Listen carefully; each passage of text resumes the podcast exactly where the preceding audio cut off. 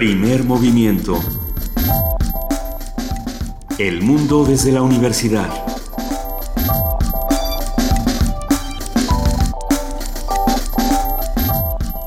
Muy buenos días, son las 7 de la mañana con 3 minutos de este 25 de febrero, ya jueves.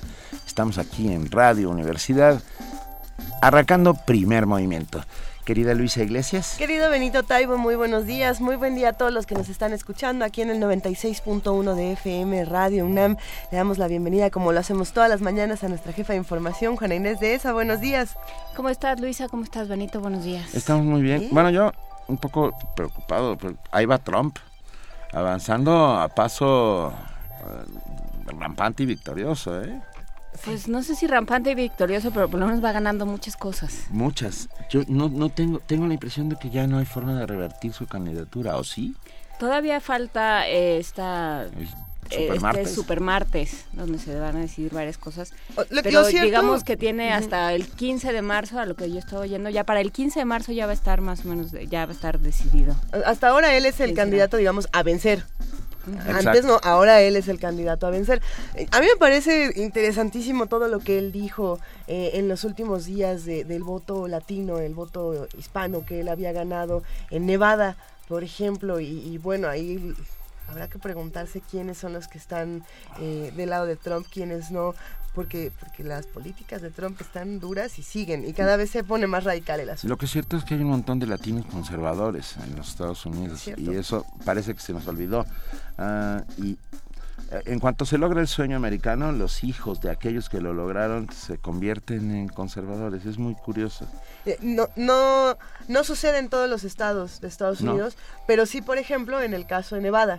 Entonces habría que, habría que platicar pronto en una mesa de qué es lo que está ocurriendo en Estados Unidos, porque sin duda nos va a afectar a nosotros también. Hablaremos sin duda. La semana que entra tendremos bastante al respecto. Ya nuestros compañeros del área de información están preparando notas.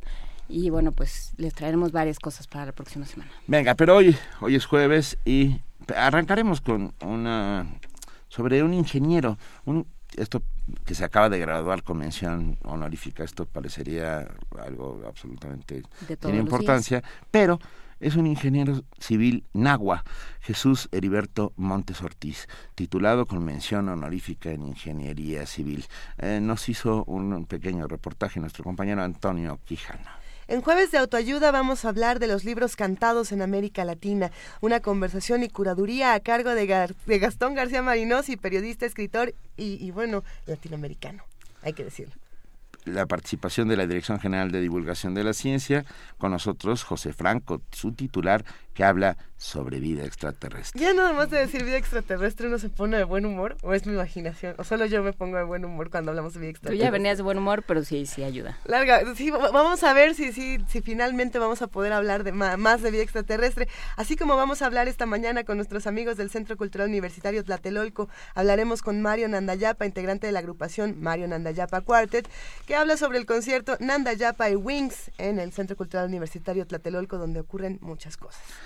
Tendremos en nuestra nota nacional eh, la relación entre la economía informal y las políticas fiscales. De entrada tenemos una, una, pequeña pieza de nuestra compañera Cristina Godínez, reportera sobre economía informal, y el comentario de Francisco Rodríguez, miembro del Consejo Editorial del Observatorio Económico Nacional de la UAM. Azcapotzalco. Tendremos otra nota nacional en la que hablaremos de la apertura a la inversión petrolera. Hablaremos con la doctora Rocío Vargas, especialista en el sector energético del Centro de Investigaciones sobre América del Norte de la UNAM. En Poesía Necesaria, hoy Juana Inés de esa nos tendrá preparado una bella pieza. ¿Ya sabes qué, Juana Inés? ¿Sí? No. No. No, pero, pero se aceptan sugerencias y ya iremos buscando. Ya ves que luego encontramos cosas exóticas. Siempre sale. Siempre.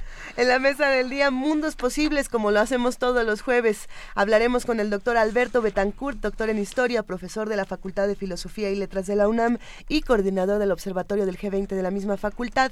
Y bueno, vamos a tocar este tema, escapar de la cárcel de los prejuicios, israelíes y palestinos en busca de la paz. Para cerrar ya sobre las 9.40 con la participación del Programa Universitario de Derechos Humanos, Luis de la Barrera Solórzano, su director, nos habla sobre los aspectos éticos y de derechos humanos de la prohibición de la marihuana. Hoy esto es Primer Movimiento. Llámenos, escríbanos, estamos en arroba P Movimiento en Twitter, en Primer Movimiento en Facebook y tenemos un teléfono si ustedes quieren decirnos lo que se les antoje 55 36 43 39. Ahora a las 7 de la mañana con 8 minutos los invitamos a que se queden con nosotros y a que escuchen esta nota que realiza Antonio Quijano, reportero, nuestro compañero, que habla sobre el ingeniero Nagua Jesús Heriberto Montes Ortiz.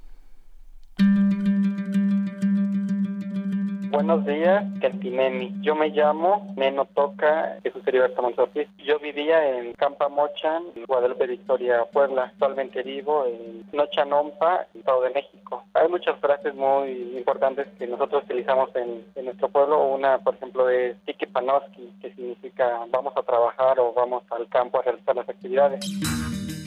Es Jesús Heriberto Montes Ortiz en su lengua natal, el náhuatl, recién titulado Convención Honorífica en Ingeniería Civil por la Facultad de Estudios Superiores Acatlán, el originario del municipio de Guadalupe Victoria, Puebla, relató a Radio UNAM cómo obtuvo este logro académico de la mano del ejercicio profesional.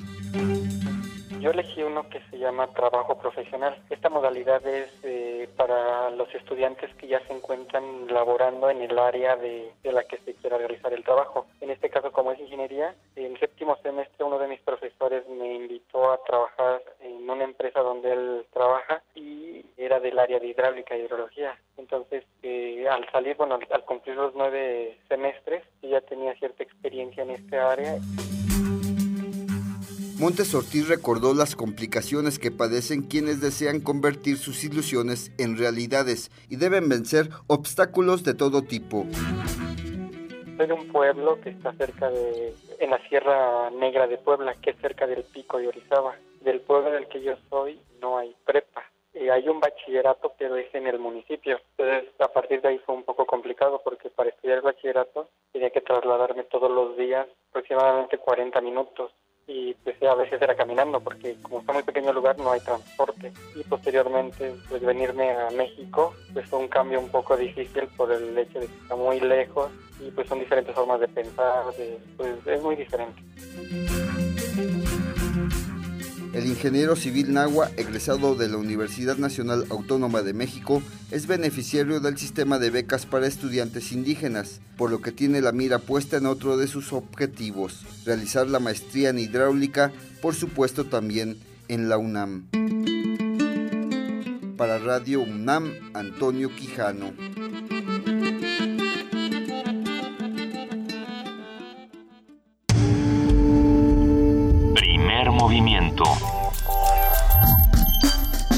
Donde la raza habla.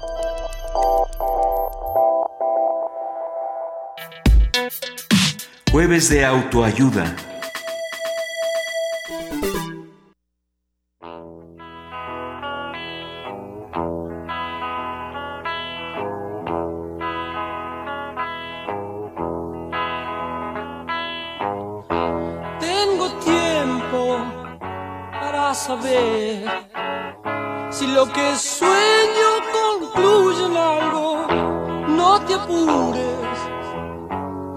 Loco. Porque es entonces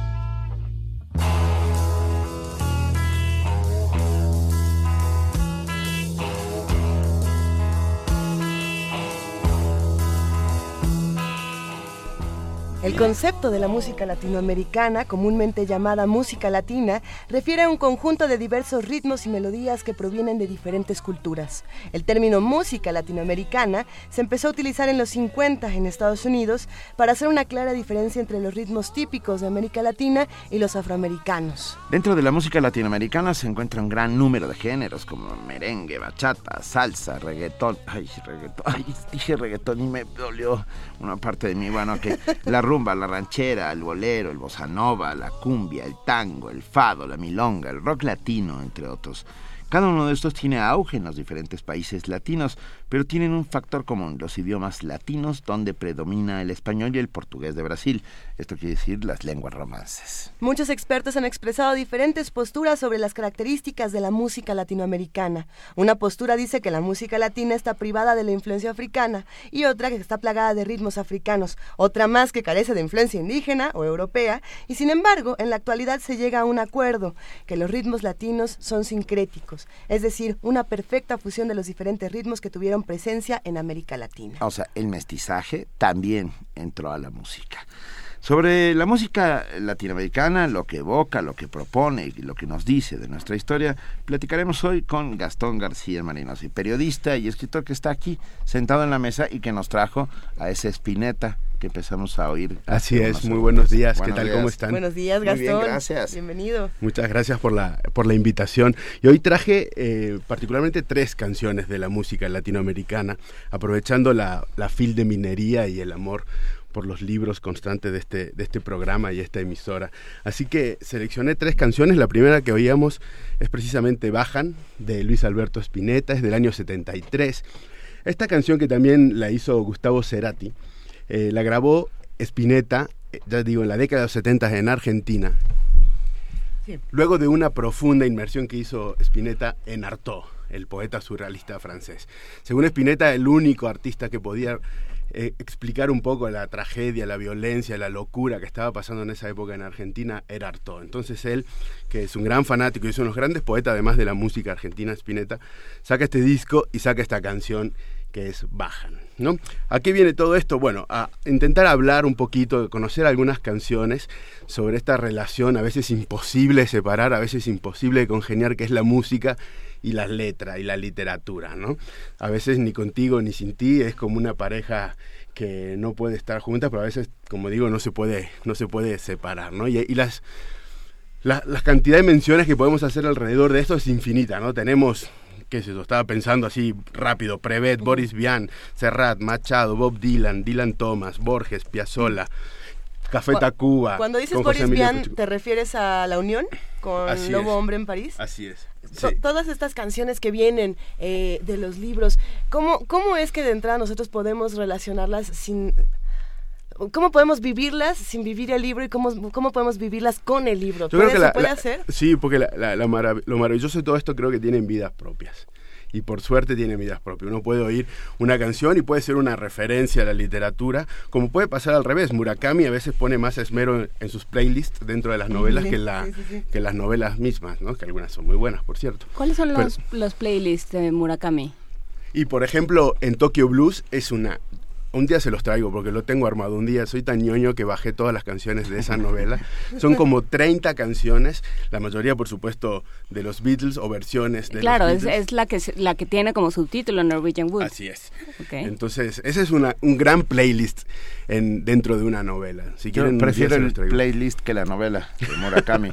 Pero pero esa es otra otra discusión. A mí es que a mí no me encanta Murakami, pero tienes razón, está lleno de Por eso dije pone más esmero en, en preparar los playlists tiene una enorme ah, relación con la cultura contemporánea y todo el tiempo está haciéndonos guiños al respecto y eso es muy importante. Él tenía un bar y era DJ en un bar de jazz. Eso no lo sabía. Así que por eso es su afición con, con, la música, sobre todo los Beatles, el jazz y, y, la música occidental. Mira. Pensaba también en Nick Hornby que hace algo, algo parecido. ¿no? Él era crítico de rock. Él, pues, yo creo que nunca deja de serlo. Si uno lee Juliet Naked o Alta Fidelidad. Así es o, o, inclusive About a Boy, que no sé cómo se llama en español. Ay, sí. ¿No? ¿No, Benito? No, no, ay, quiero decir que no me sé el nombre en español. Ah, no, no, no, tranquila.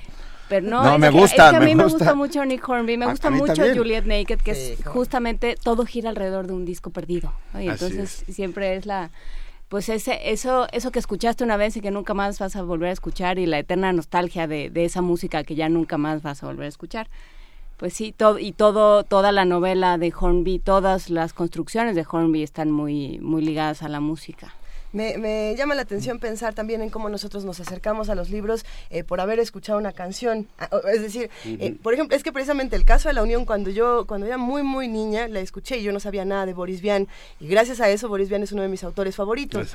Eh, y, por ejemplo... Yo como soy un snob de chiquito, Yo soy snob de Boris Vian es una de mis canciones favoritas. Y, pensando en eso, no sé, me quedé pensando en, la novela que saca recientemente Rogelio Flores, la novela un, millón, de, gusanos, que parte de una canción precisamente de, fobia, me parece, y, toda la novela tiene un soundtrack. Entonces lo que hace Editorial Resistencia, este editorial independiente que está con muchos libros increíbles, es que sube toda una lista Spotify de las 50 canciones, me parece, que aparecen eh, a lo largo de toda la novela. Es un ejercicio interesante el que se puede hacer eh, literario y, musical ahí. Tal cual, sí.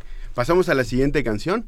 Traje otra. Esta es eh, algo aparentemente más sencillo, digamos, eh, de lo, en, relación de lo que estamos hablando, que es musicalizar un poema. Y hubo un proyecto en el 2004 para celebrar el centenario de Pablo Neruda, donde salió un disco maravilloso. Maravilloso. Maravilloso, que participa Serrat, Sabina, Julieta Venegas, Lucho Dalla. ¿no? Entonces podemos oír ahí canciones de de, Pablo, de poemas de Pablo Neruda interpretado por estos grandes artistas en versiones de tango, como me gusta cuando callas en versión tango con, Adriana Varela. O Joaquín Sabina hace una banera de Amo el amor de los marineros. Es una maravilla, los invito a escucharlo, seguro está en Spotify o en cualquier, en cualquier lado. Hoy seleccioné una que me parece que, que tiene un toque dulce, y nostálgico a la vez. Me parece una versión muy bonita que la hace Jorge Drexler, que es un canto a la patria, ¿no? Esta canta esto que es en mi patria hay un monte, en mi patria hay un río, ven conmigo, dice el poema de Neruda y lo dice también Jorge Drexler.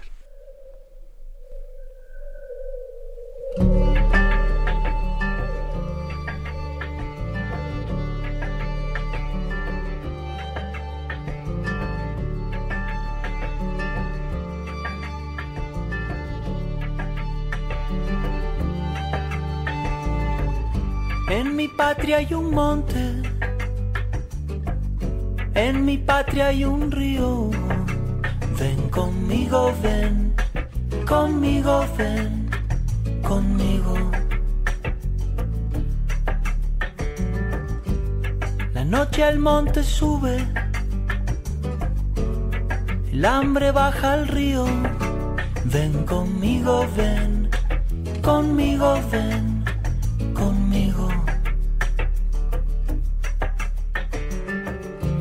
¿Quiénes son los que sufren? No sé, pero son míos.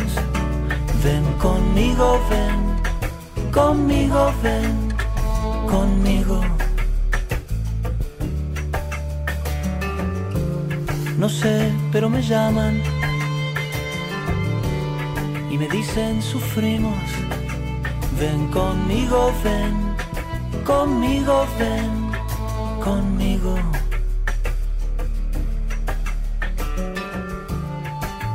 En tu pueblo, tu pueblo desdichado entre el monte y el río, con hambre y con dolores, no quiere luchar solo, te está esperando amigo.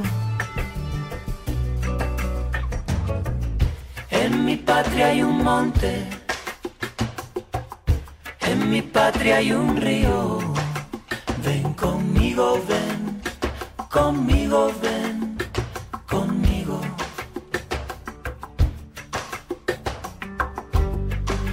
al monte sube, el hambre baja al río. Ven conmigo, ven, conmigo, ven, conmigo. ¿Quiénes son los que sufren? No sé, pero son míos. Ven conmigo, ven, conmigo, ven,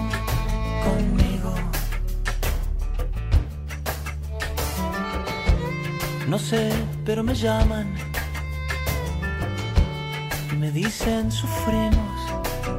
Ven conmigo, ven, conmigo, ven, conmigo. Me dicen tu pueblo, tu pueblo desdichado entre el monte y el río, con hambre y con dolores, no quiere luchar solo, te está esperando amigo. En mi patria hay un monte,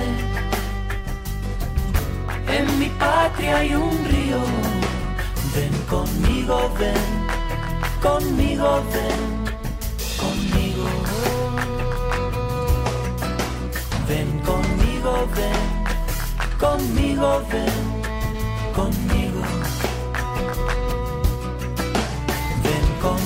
ven, conmigo, ven,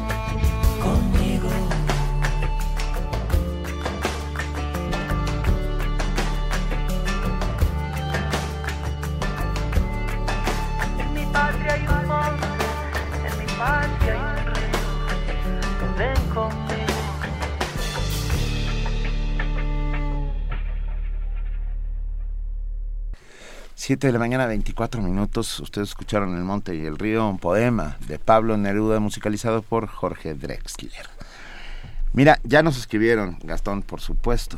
Daniel Rendón Castro nos dice, los, los boleros en las novelas de Cabrera Infante. Así es, cómo no, qué maravilla. ¿Eh? Un abrazo, en, casi, Daniel En casi todos los libros de Cabrera Infante encontramos la música popular y sobre todo... Y el cine. El bolero y el, y el cine, claro, claro, claro. Siempre hay referencias constantes. Y en la Manuel cubana, también. Manuel Puig. En la novela cubana hay mucha, hay mucha referencia a los boleros. Incluso los, los, los novelistas contemporáneos, como Wendy Guerra, Carla Suárez... Eh, el propio Leonardo Padura. El ¿eh? propio Leonardo Padura utilizan mucha, muchas referencias a, a, canciones populares, incluso al rock latino, ¿no? Lo que se escuchaba tan, con tanta fuerza en los años 80 en Cuba. En, en México quizá hacen más referencia al rock. Yo me quedo pensando en, la novela por excelencia de, Diablo Guardián, novela de rock, que, todos recordamos que estaba eh, The Passenger de, de, Iggy Pop como, como el leitmotiv, como un lema que, todo el tiempo estaba ahí, ¿no? De todo el tiempo eh, decía I am the passenger, otro día la pronuncio, no viene a cuenta ahora. De las batallas en el desierto de Tacuba. Así ¿no? Por supuesto. No, y que, por ejemplo, ahí cuando llegas con un, con un grupo de jóvenes y les explicas que pegado a esa, a esa canción viene un libro, sí, eso, que le viene con libro, los sorprendes muchísimo.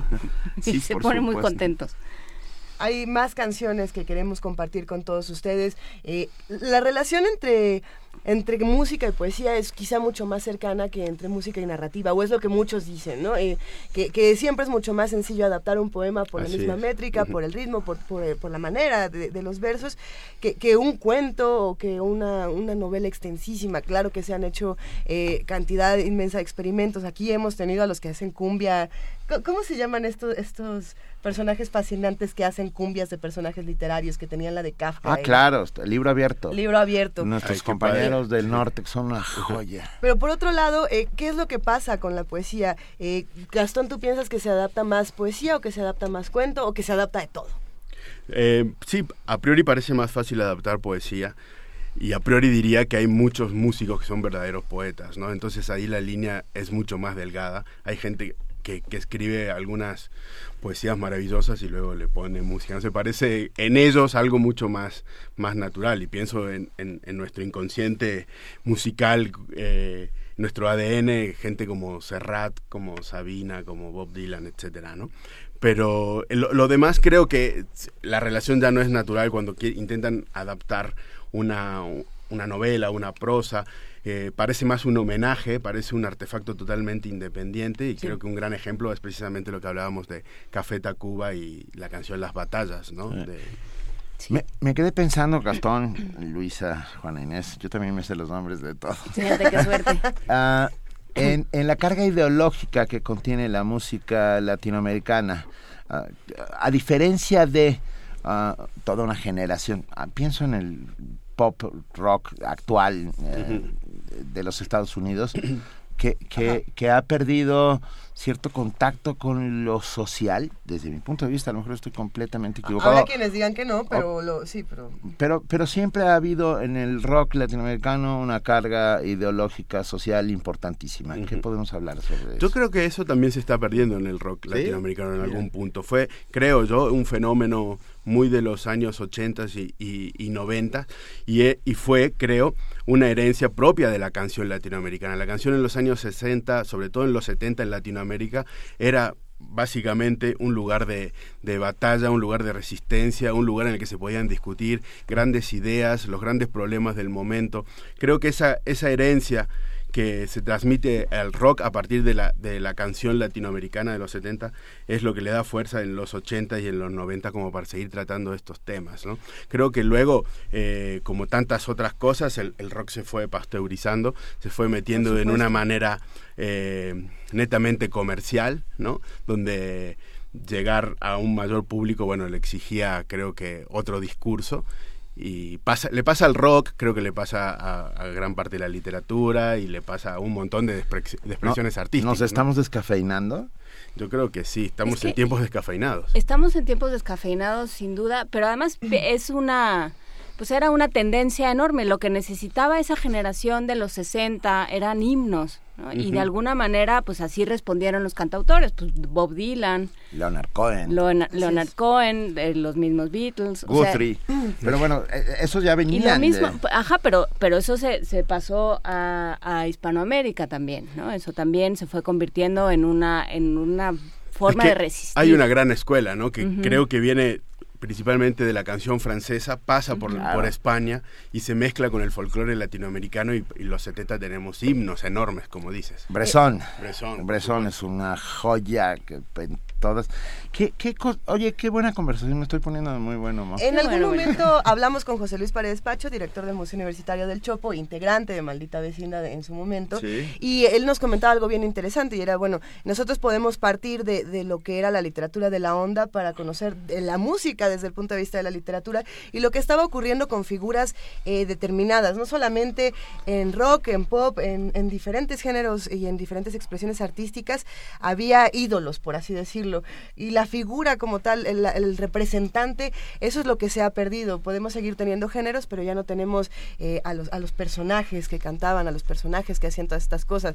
Eh, tenemos más música que compartir con ustedes. Ahora que, espera, ahora que dijiste eh, lo de la literatura de la onda, toda la novelística de José Agustín está permeada de rock. Pero bueno, y las crónicas de Parménides.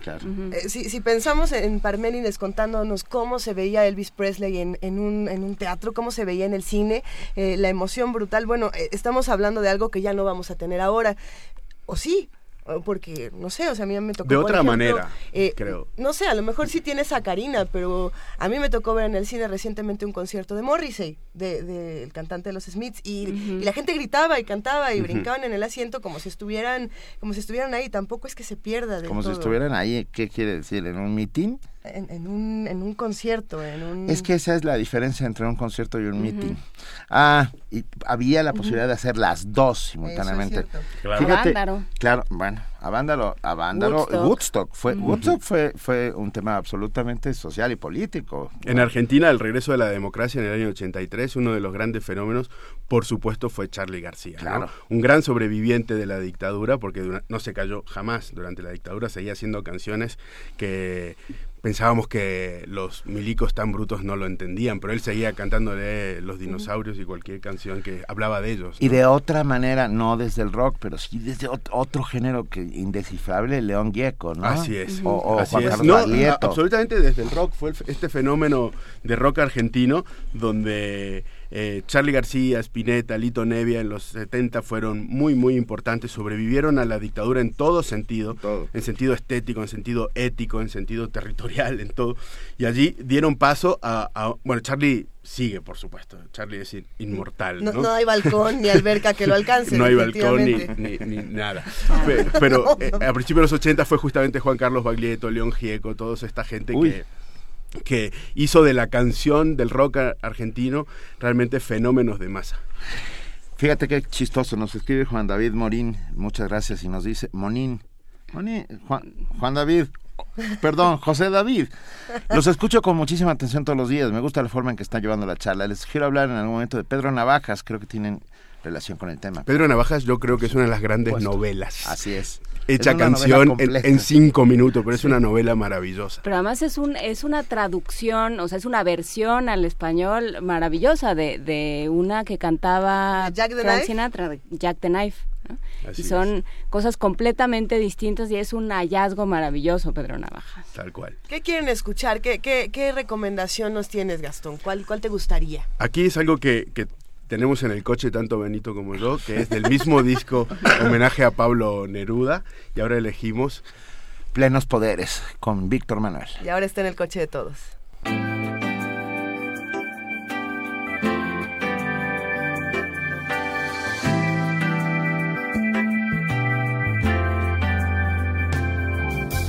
A puro sol escribo a plena calle a pleno mar en donde puedo canto. Solo la noche errante me detiene, pero en su interrupción recojo espacio, recojo sombra para mucho tiempo. El trigo negro de la noche crece, mientras mis ojos miden la pradera. Y así de sol a sol hago las llaves, busco en la oscuridad las cerraduras. Y voy abriendo al mar las puertas rotas hasta llenar armarios con espuma. Y no me canso de ir y de volver no me para la muerte con su piedra. No me canso de ser y de no ser. No me canso de ser y de no ser. A veces me pregunto si de dónde, si de padre o de madre o cordillera, de los deberes minerales los hilos de un océano encendido. Y sé que sigo y sigo porque sigo. Y canto porque canto y porque canto.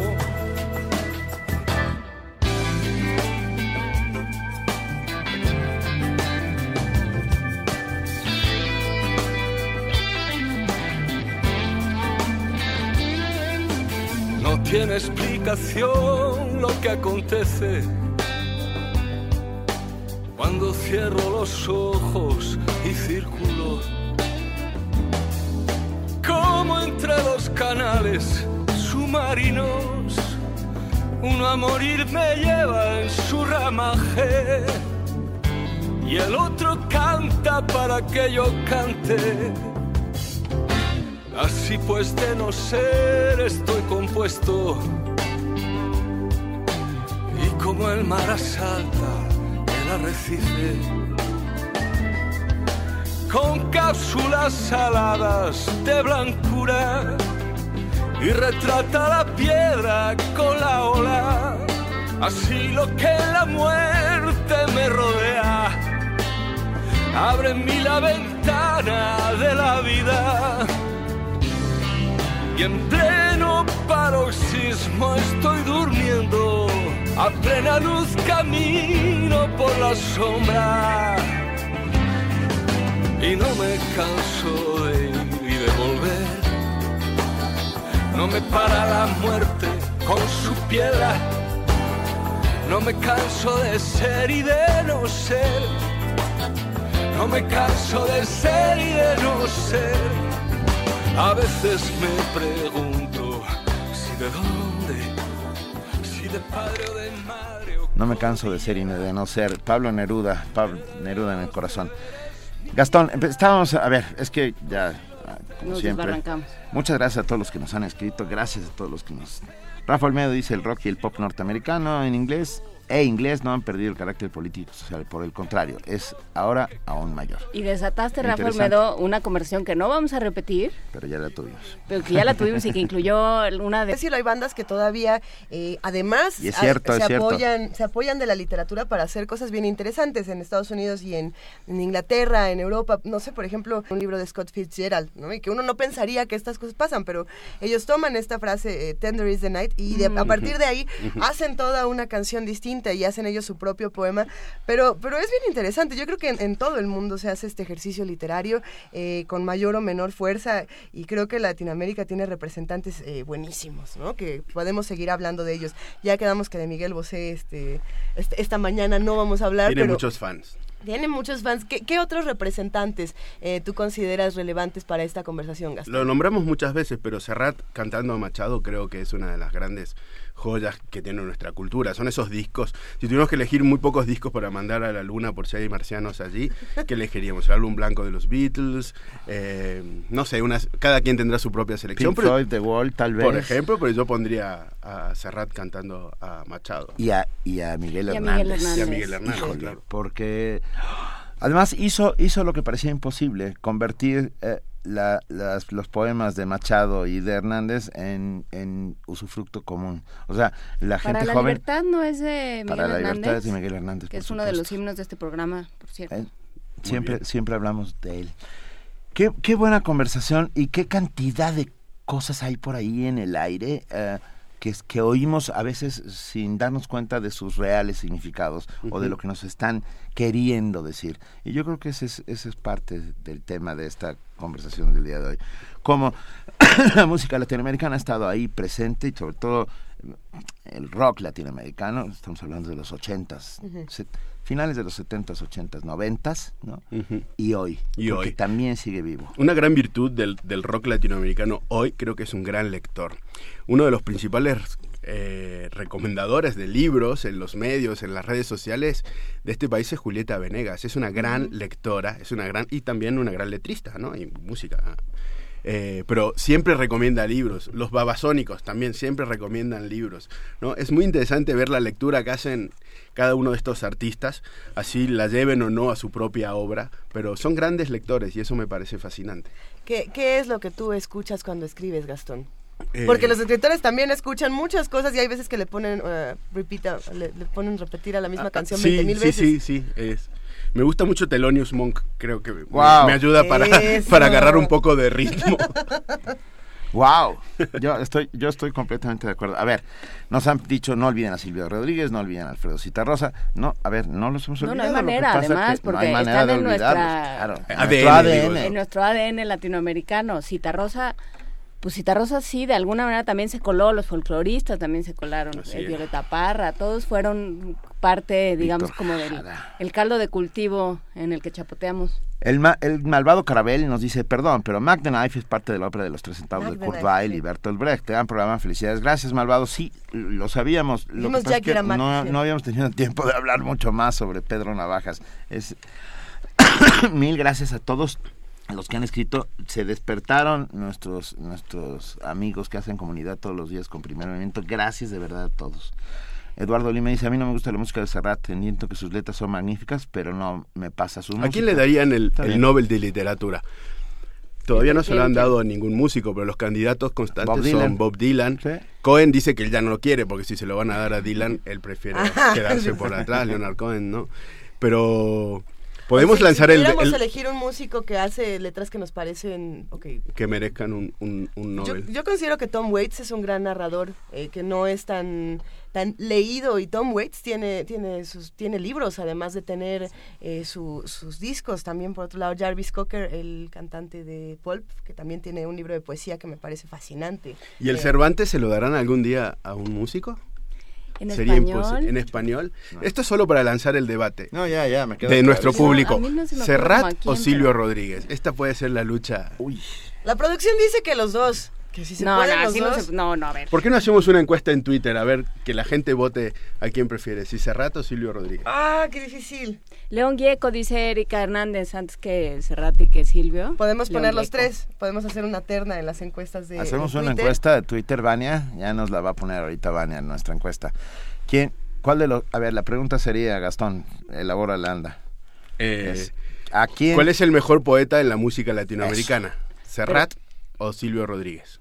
Y León Gieco. Es que creo que no está la, no yo lo pondría pero el corpus literario de los otros dos es, mucho, más amplio. que el de que el de León Gieco. A pesar de que bandidos rurales. Son bueno una canción para cerrar esta sección muchachos. Aunque no nos queremos ir cómo es momento no, no, no, íbamos a ser las tres horas. No. Okay. traje una canción muy especial es una de mis de mis favoritas. Vamos a irnos a Brasil para encontrarnos con quien yo creo es uno de los artistas más populares y a la vez sofisticados, querido y respetado en medio mundo, es por supuesto Caetano Veloso, este vallano que ya tiene más de 70 años y regaló algunas de las mejores canciones del mundo, en mi modesta opinión. ¿no? En 1997 él escribió un libro que se llama Verdade Tropical, que es un poco la historia de la música brasilera y la suya propia, y mientras escribía el libro, el libro grabó un disco al que llamó Libro, precisamente. En este disco hay una canción que se llama Libros y es un homenaje ya no a la literatura, sino a ese momento mágico en el que descubrimos los libros. Él cuenta de su familia y sus orígenes en, Bahía, en la propia canción lo dice, ¿no? No tenían libros en casa y en el pueblo no había librerías, pero llega un momento en el que los descubre y cómo se transforma su vida. Les leo un pedacitito de la letra que dice, los libros que entran en nuestra vida son como la radiación de un cuerpo negro apuntando a la expansión del universo, porque la frase, el concepto, la trama, el verso, y sin duda sobre todo el verso, es lo que puede lanzar mundos en el mundo. Este es Caetano Veloso haciendo libros.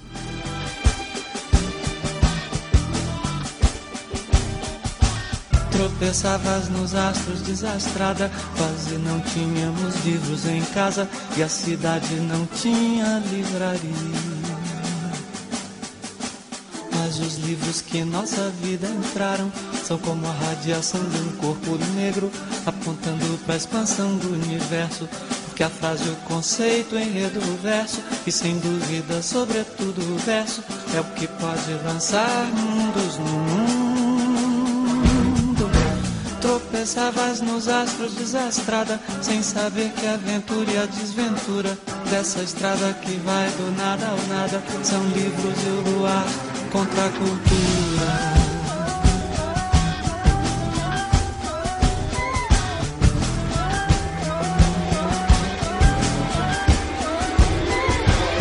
Os livros são objetos transcendentes. Nós podemos amá-los do amor táctil que votamos aos maços de cigarro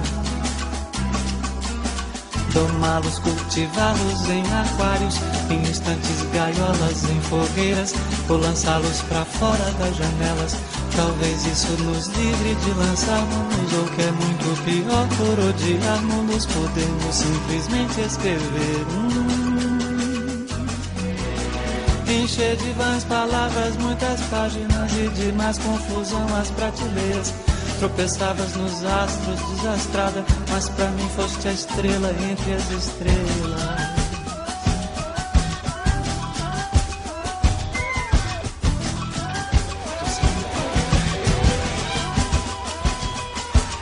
Os livros são objetos transcendentes, mas podemos amá-los do amor táctil que votamos aos maços de cigarro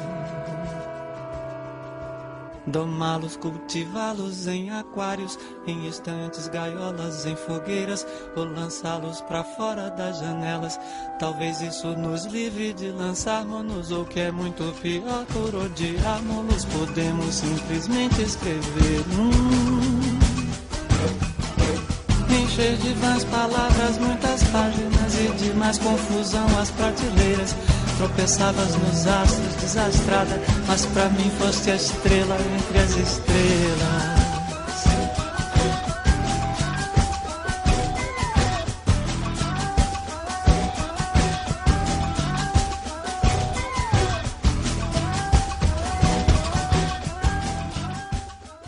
Son las 7 de la mañana con 47 minutos. Queremos agradecer infinitamente a Gastón García Marinos y por esta conversación que pasó por muchos terrenos, música y literatura, música latinoamericana, eh, un, versus Silvio Rodríguez Serrat que al está parecer... buenísimo, está, se encendieron las redes sociales gracias a todos los que están Y como, bueno. y como venturosamente este público es anárquico, ya dijeron, ah, sí, pues Rubén Blades y Chico Buarque. Pero hay uno buenísimo. Sabina. Rubén Blades, Sabina. Nos escribió un amigo que dice, no sé de qué están hablando, pero Arjona apesta.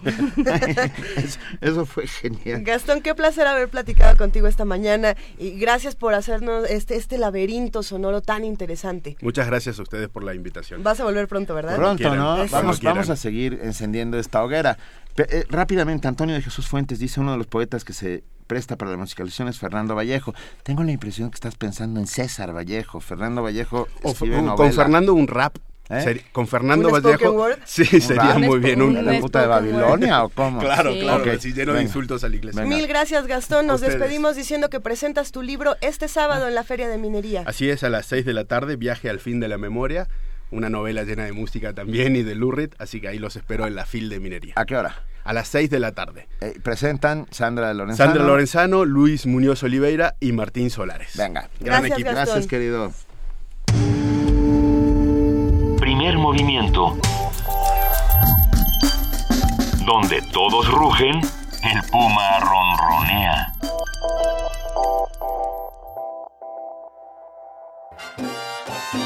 Los marcianos llegaron.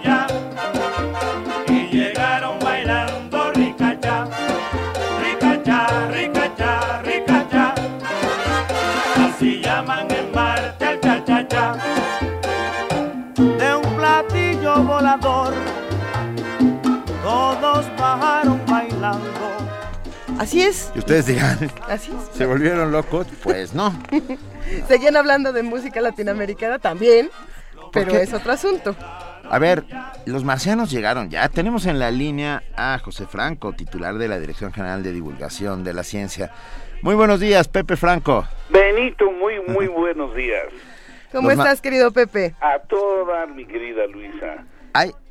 Pues a mí me da muchísimo gusto que hayan eh, que hayamos tenido hace hace pues relativamente poco tiempo, hace unos añitos eh, en las primeras planas de los periódicos eh, el descubrimiento del bosón de Higgs y ahora recientemente lo de las ondas gravitacionales, porque usualmente cuando uno piensa sobre temas de ciencia, uno de los temas que, que aparecen casi siempre es si hay vida o no hay vida en el universo. Y el tema de los platillos voladores se convierte en un tema pues de conversación muy muy importante. No sé ustedes qué piensen al respecto algunos sostenemos que en efecto eh, debe haber vida en alguna parte, ¿no? Eh, el universo sería inmenso como para estar solos y otros dirían, pues si ya, si estuviéramos con otros seres vivos ya hubieran llegado a visitarnos. Eh, siempre ha sido un debate desde la ciencia ficción y desde, y desde otras ciencias para investigar, Pepe. Así es, siempre nos ha hecho cosquillas el tema de si estamos solos o no y pues desde hace ya un buen número de décadas se han hecho intentos muy muy serios para tratar de buscar vida extraterrestre, para tratar de buscar vida básicamente inteligente en algún punto del universo. Eh, el tema este de, de, de, las eh, de avistar ovnis y de tener con nosotros este enanitos verdes ahí que que se esconden para para que no los veamos pues es un tema que que más bien es explotado por personas que se dedican a la charlatanería. Pero sí hay un trabajo muy muy serio para buscar vida extraterrestre eh, a través de lo que nosotros conocemos como los medios con los cuales nos comunicamos. Esto es eh, buscando eh, posibles telecomunicaciones que puedan existir en, en alguna sociedad eh, con vida inteligente. Nosotros utilizamos las ondas de radio para la comunicación y desde hace ya un buen número de décadas se han dedicado radiotelescopios a la búsqueda de señales que nos puedan indicar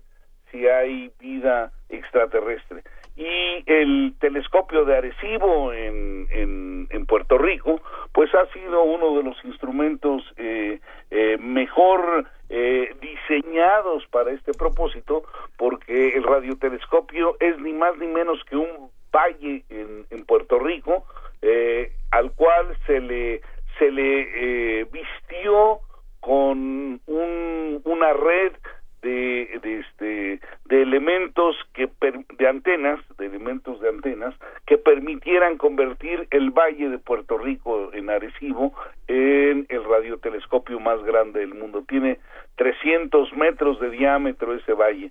Ahora China está construyendo uno que va a ser el más grande, está haciéndolo de 500 metros y pues obviamente las expectativas son altas porque sería un telescopio que tendría más sensibilidad. Eh, a lo largo de estas décadas en donde se ha buscado vida extraterrestre, pues obviamente no se ha encontrado absolutamente nada. Eh, yo soy de, de los escépticos que piensa que va a ser muy difícil que desde la Tierra podamos nosotros encontrar eh, este tipo de señales, pero yo creo que el esfuerzo debe de hacerse.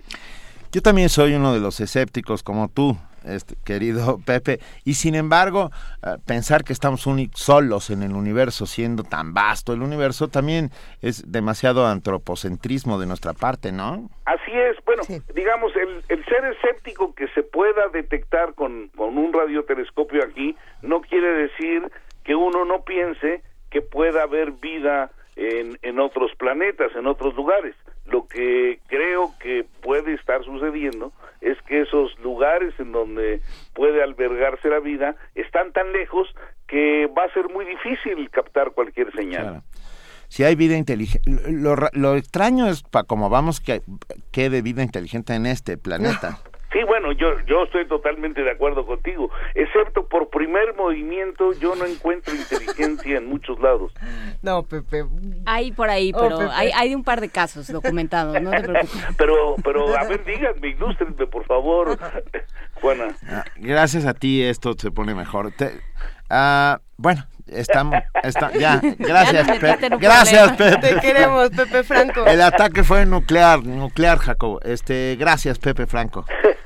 no, hombre, al contrario, pero, pero yo espero, yo espero muy sinceramente que este nuevo radiotelescopio, si bien no nos eh, dé alguna alguna indicación de, de un lugar donde haya vida inteligente, por lo menos yo creo que sí va a generar eh, investigaciones muy muy interesantes y al tener un radiotelescopio de estas dimensiones muy probablemente se van a poder observar cosas muy muy interesantes en el universo. Venga. Y nos platicarás, por favor, Pepe, todo lo que se va observando, todos los nuevos hallazgos como siempre.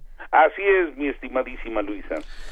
Muchas gracias a José Franco, director general de divulgación de la ciencia de la UNAM y colaborador permanente de Primer Movimiento y lo engalana siempre. Un abrazote para todos. Un abrazo a ti, Pepe. Gracias. Primer movimiento. Donde la raza habla.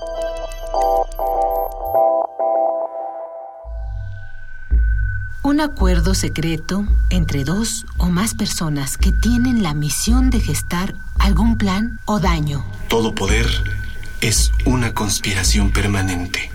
Honoré de Balzac. La tesis novena sobre la locura es una desgracia personal. El filósofo alemán, pero es un asunto público. Solía decir todo Así fue Viaja por míticos lugares y vuelve a momentos clave en la historia, recordando a grandes filósofos en Conspiraciones. Programa de disertaciones filosóficas sobre temas históricos y culturales. Acompáñanos en un viaje a través del tiempo con la guía de Otto Cázares lunes y miércoles a las 2.15 de la tarde. Retransmisión martes y jueves a las 10 de la mañana. Por el 96.1 de FM. Radio UNAM. Luchamos y lo conseguimos. El Partido del Trabajo está más vivo que nunca. Seguimos adelante, trabajando por ti y por los que más quieres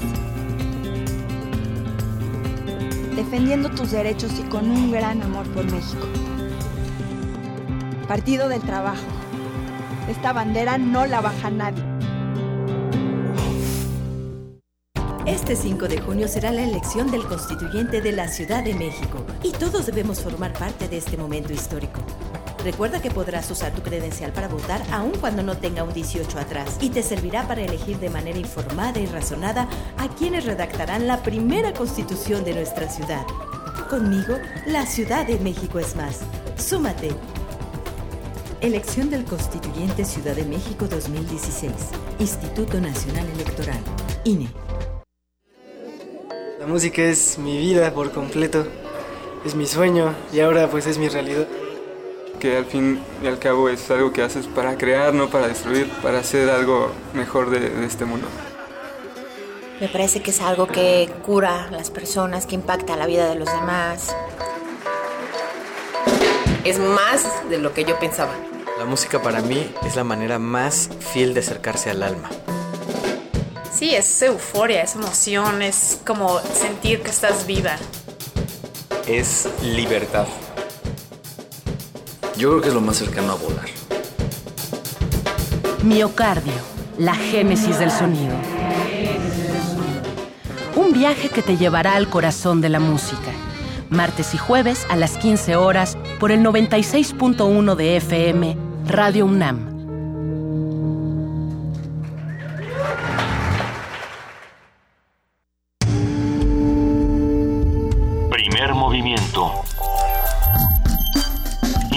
Azul y oro.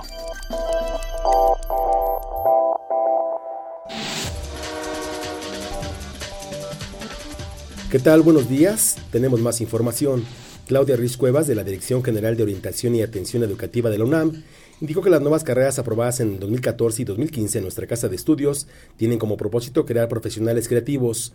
La oferta institucional de las licenciaturas es de 116 opciones, la más reciente matemáticas aplicadas. Cada vez el mercado laboral los, los requiere, eh, es decir, los, ya no podemos apostarle tampoco a cuatro años, em, hasta que egrese voy a trabajar, ¿cómo, cómo trabajaré, en qué trabajaré. Es decir, la UNAM está pensando también en salidas técnico-profesionales que, déjenme decirles, que tienen el mismo valor curricular. Los alumnos de la UNAM por igual, ya estén en una licenciatura o en una opción técnica, tienen que someterse a los mismos eh, requerimientos académicos y gozan de los mismos derechos. Se imparten en sedes foráneas a la Ciudad de México y la idea es que los egresados eh, no trabajen de manera aislada. En Iguala Guerrero, el presidente Enrique Peña Nieto afirmó que la investigación sobre el caso Ayotzinapa está abierta. El gobernador Héctor Astudillo señaló que la desaparición de los 43 normalistas abrió una herida que sanará hasta que se esclarezcan los hechos. Confirman 284 casos de influencia en la Ciudad de México. Armando Agüet, secretario de Salud de la capital, señaló que en los últimos cinco días se identificaron 100 contagios del virus, sumándose a los 180 ya existentes. 77 están hospitalizados, 23 en estado de gravedad. El gobierno capitalino hizo un llamado a la población a adoptar medidas para prevenir enfermedades respiratorias. Legisladoras federales y locales coincidieron en la necesidad de participar con opiniones en la elaboración de la Constitución de la Ciudad de México. La senadora Diva Gastelum señaló que es una oportunidad para incluir la perspectiva de género. No daremos un paso atrás de lo que aquí se ha alcanzado, como es la interrupción del embarazo, como es el matrimonio de personas del mismo sexo, pero creo que es una gran oportunidad para construir otras cosas. Desde el lenguaje con el que están escritas nuestras constituciones, especialmente esta, deberá tener un lenguaje incluyente, un lenguaje que visibilice a toda la sociedad por completo, pero a más de la mitad que son las mujeres de la Ciudad de México. Aumenta 200% la cifra de casos de robo de identidad. El presidente de la Comisión Nacional para la Protección y Defensa de los Usuarios de Servicios Financieros, Mario de Constanzo, indicó que el desconocimiento de los usuarios y la falta de prevención provoca que se engañe a las personas. Toda la banca, eh, el año pasado, en 2015, se registraron 92 eh, mil casos aproximadamente de robo de identidad. Eh, si nosotros nos vamos hacia 2011, por ejemplo, la cifra eh, es muy cercana a los 15 mil. Joe Biden, vicepresidente de Estados Unidos, arribó anoche a la Ciudad de México para participar en el diálogo económico de alto nivel con integrantes del gobierno federal. Antes, se había reunido con los presidentes de Honduras, Guatemala y El Salvador para discutir el progreso del plan de alianza para la prosperidad en el Triángulo del Norte. Dicho plan fue lanzado para crear mejores oportunidades a fin de que la inmigración no sea una obligación. Presidente egipcio relaciona caída de avión ruso con terrorismo. El presidente Abdel Fattah al-Aziz vinculó la caída del vuelo 9268 en el territorio egipcio con un acto terrorista cuya intención fue romper las relaciones diplomáticas entre ambas naciones. El dólar se vende en bancos del país en 18 pesos con 47 centavos. A la compra se cotiza en 17 pesos con 72 centavos. Hasta aquí este reporte en hora más información.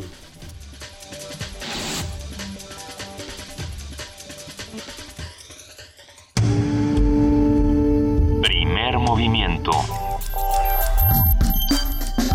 donde la raza habla.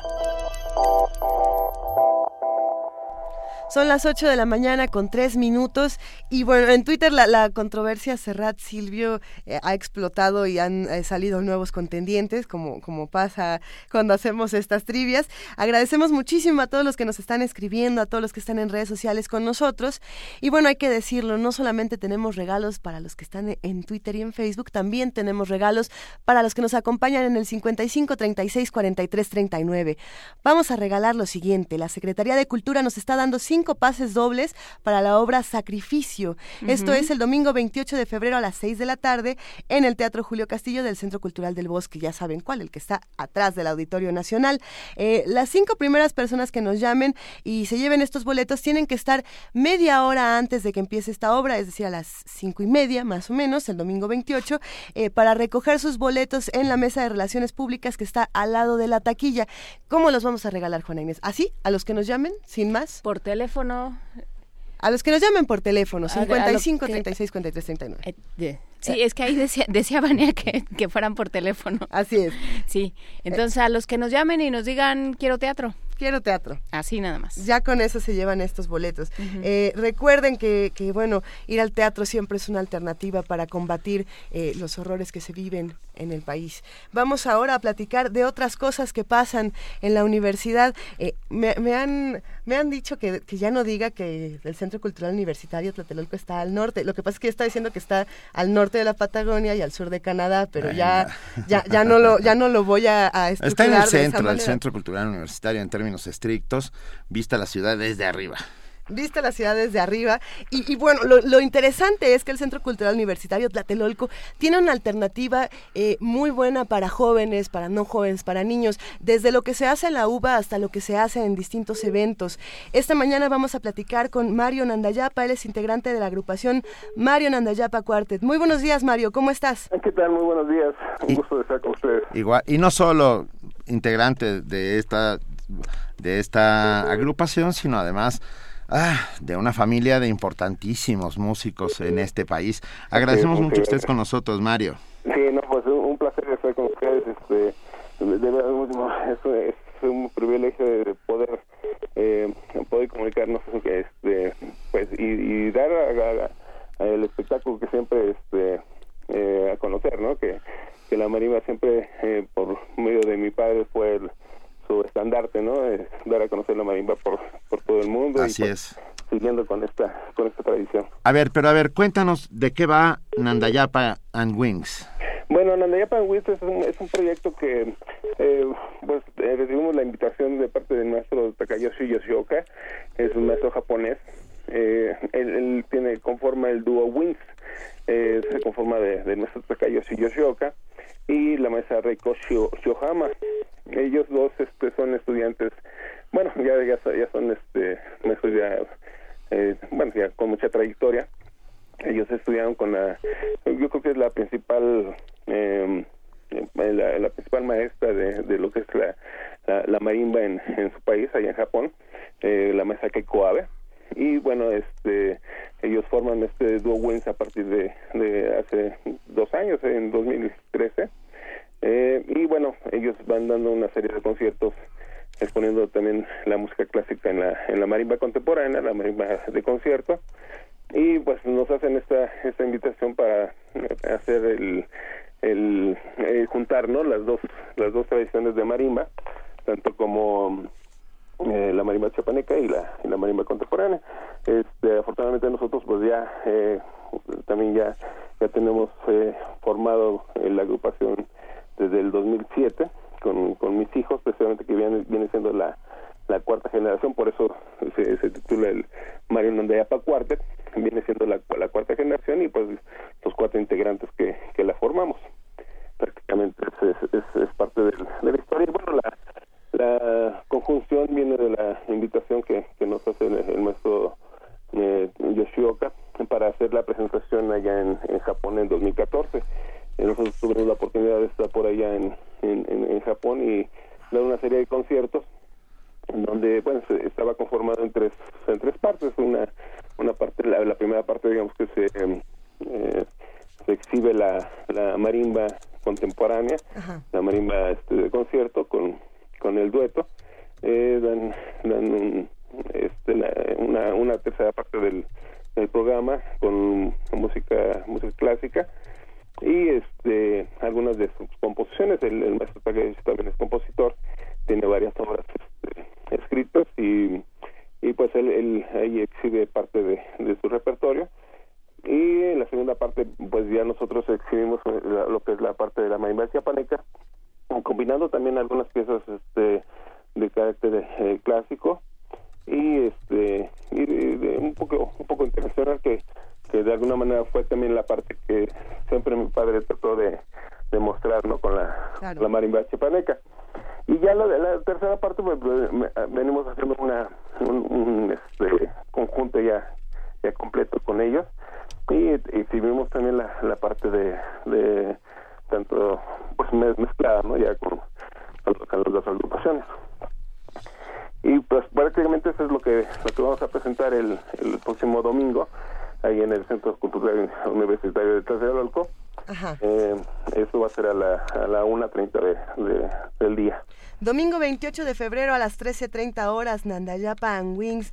Eh, sin duda es algo que no nos podemos perder. Eh, nos, has, nos has hecho una invitación de lo más atractiva. Eh, cuéntanos qué es lo que esperan que ocurra eh, ese día. Eh, llegamos con anticipación, hay que, hay, que, hay que hacer fila. Platícanos cómo está. Pues bueno, asunto. la entrada es libre, pero, este, afortunadamente todo, todo el, el apoyo de la, de la universidad, del centro cultural, eh, pues estamos muy contentos porque este eh, tratamos de, de buscar va- varios ecos y pues la, el centro cultural fue de los de los que primero nos, nos, nos abrió las puertas.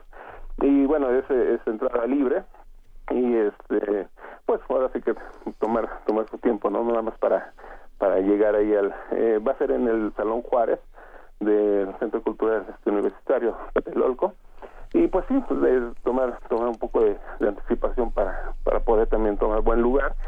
Eh, y bueno pues ahora sí que la, la experiencia es, es, este, magnífica. Afortunadamente ayer ya comenzamos esta este pequeño tour con, con, los marimbistas japoneses y este afortunadamente con, mucho éxito. Y pues ahora sí que tengo tomar tomar sus precauciones para para llegar con tiempo y, y agarrar buen lugar Venga, pues estaremos muy pendientes este domingo a las a las 13.30 horas a la una una y media de la tarde una y media de la tarde. Ajá, ahí, ahí los esperamos. Eh, de veras que es este un, un gran placer el, el, el poder hacer este conjunto con, con el con el maestro Yoshioka. Eh, hay, hay pocas veces que, que se puede hacer este, estos esos enlaces ¿no? con los con los este, pues, marimbistas de otros países y que, y que pues normalmente también no tenemos los los, los espacios a veces para para para dar a, dar a conocer todos estos, esos movimientos que hay pues a nivel mundial también entonces eh, ojalá puedan puedan acompañarnos por ahí Venga, te lo agradecemos mucho, Mario Nandayapa. Muchas gracias. Domingo, una y media de la tarde, Nandayapa and Wings, en el Centro Cultural Universitario de Tlatelolco, entrada libre. Lleguen temprano para agarrar buen lugar. Ah, eso es así Un abrazo, Mario. Pues muchas gracias y gracias por, por el espacio, gracias al primer movimiento, Taibo, Elisa, Elisa Iglesias, muchas gracias, Juan, Juan Inés de eso también, pues gracias por, por, por el espacio y por permitirnos siempre este, pues dar, dar, dar a conocer lo que, lo que siempre este, pues la marimba, la marimba también chiapaneca está dando eh, en, en todos los espacios eh, culturales. Por supuesto, muchísimas gracias a ti y larga vida a la marimba. Eso es. Venga, Muchas gracias. Gracias. Primer movimiento. Escucha la vida con otro sentido.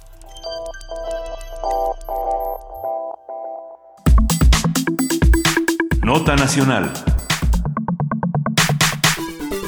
La falta de protección, el no pago de salarios, la obligación de hacer turnos extraordinarios, los despidos sin aviso ni compensación. En general, las condiciones de trabajo inseguras y la ausencia de beneficios como las pensiones, el reposo por enfermedad o el seguro de salud son algunas características de la economía informal.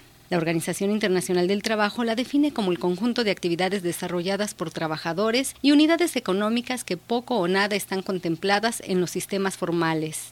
Luis Lozano Arredondo, profesor de la Facultad de Economía de la UNAM, dice que el comportamiento de la economía informal está directamente relacionado con lo que acontece a nivel global. Por cada 1% de crecimiento de la economía del Producto Interno Bruto se generan alrededor de 250 mil empleos. Entonces, la población en México está creciendo un poquito más de un millón de personas al año, se van a incorporar al mercado laboral. Entonces sí se requiere que México debería de crecer por lo menos un 5% de su Producto Interno Bruto, sea la economía, al año para poder cubrir las necesidades de empleo. A decir del especialista, la economía informal continuará. Sí lo veo difícil que se revierta esa situación, sobre todo por la situación de crisis que se está padeciendo en México ahorita, que enfrentamos, en el contexto de la economía mundial. Ya que hay una situación bastante complicada con esto de la caída de los precios del petróleo y de la cuestión de recortes del presupuesto. Entonces, es una situación que da origen y da elementos para que la economía informal, al menos en corto plazo, no se revierta. México se encuentra entre los países latinoamericanos que tienen mayores tasas de informalidad. Según el informe Panorama Temático Laboral, Transición a la Formalidad en América Latina y el Caribe. Informó para Radio UNAM Cristina Godínez. 8 de la mañana con 14 minutos, gracias a nuestra compañera Cristina Godínez y nos vamos con nuestra nota del día justo sobre el mismo tema. Así es, el número de mexicanos que labora en la informalidad retomó fuerza a pesar de una mayor creación de empleos en los últimos meses. En 2015, los trabajadores que laboraron en negocios que no se constituyen ante el fisco como empresas formales sumaron 13.72 millones. La cifra significó un aumento del 2% anual y constituyó el 27.3% de la población ocupada. Para algunos especialistas el aumento en la informalidad se explica por el eh, débil desempeño de la economía y la renuencia de los jefes de pequeñas unidades económicas. Al tomar en cuenta todas las modalidades de empleo informal, el número de mexicanos que laboró bajo estas condiciones sumó 29.1 millones, un avance de 2.5% anual y representó el 57.8% de la población ocupada. Esas cifras contemplan, además de los 13.7 a las 2.3 de millones ocupadas, de millones, a ver, va de nuevo, esas cifras contemplan, además de los 13.7 a las 2.3 millones de personas que trabajan en el servicio doméstico y que sí reciben una remuneración. En efecto, parece un, laberinto numérico que nosotros vamos a descifrar aquí en, en, la cabina y para hacerlo se encuentra con nosotros el economista Francisco Rodríguez, miembro del Consejo Editorial del Observatorio Económico de la Universidad Autónoma Metropolitana, Unidad Azcapotzalco. Francisco, bienvenido, un placer como siempre tenerte por acá. Hola, ¿qué tal? Buenos días. Bienvenido. Luisa, Benito, Juana Inés, un placer estar por acá y para platicar de informalidad. Venga, a ver, empecemos por ahí. ¿Qué entendemos por economía informal? Ok, eh, la informalidad eh, contempla dos cuestiones. los negocios, los micronegocios, los puestos, la gente que desarrolla labores en su casa. Por ejemplo, nunca pensamos que hasta los profesionistas independientes son informales, ¿no? Y esos son los 13 millones de los que hablaban primero. Los otros 17 son personas que si bien laboran, pueden estar laborando en empresas formales, en el gobierno, en hogares, no tienen seguridad social. Entonces está más asociada la definición amplia de informalidad a la inseguridad en el empleo. O sea, no hay un contrato que te ligue con la persona que te está ocupando y no tienes seguridad social. Entonces, la suma de esos dos nos da los 30 millones que tuvimos en 2015, lo cual es en números redondos, 60% de la ocupación de este país. Eso, wow. ¿Y a quién corresponde dar esa, esa seguridad? ¿A quién, a quién corresponde que, eh, acabar con esa, con esa inseguridad laboral? Bueno, ahí sí hay un tema de eh, que las empresas muchas veces no tienen registrados a todos sus empleados, los registran con un salario menor, es un tema súper complicado poder dar seguridad a todas esas personas. Y el gobierno por ahí ha hecho esfuerzos para querer dar seguridad social a personas que no están en un empleo formal, pero eso, a decir de algunos investigadores como Santiago Levy, lo que hace es que mucha gente prefiere estar en lo informal, porque si le da seguridad social y está en un trabajo donde tiene la flexibilidad de ir o no ir, etcétera, prefieren seguir en la informalidad. Entonces, es, es un tema complicado y que yo no veo así como un problema que se deba combatir. Más bien es el resultado de muchos años de bajo crecimiento, bajos salarios. El gobierno nos ha dicho no somos productivos por culpa de la informalidad, cuando pareciera que más bien el bajo crecimiento es el que nos ha llevado a ser informales.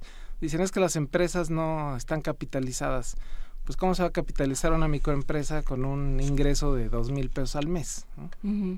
¿Qué, ventajas y qué desventajas se encuentran en, la, en el trabajo informal? Eh, sobre todo actualmente que no sabemos ni para dónde, ¿no? Bueno, en la informalidad yo creo que hay dos, dos grandes decisiones. El que por su baja educación, baja capacitación, por un tema de edad, no puede aspirar a un trabajo formal. Entonces, digamos que esos, el mismo sistema los está excluyendo. Y hay otros que por decisión propia dicen, tengo más flexibilidad con mi horario, si quiero trabajo cuatro horas, trabajo ocho.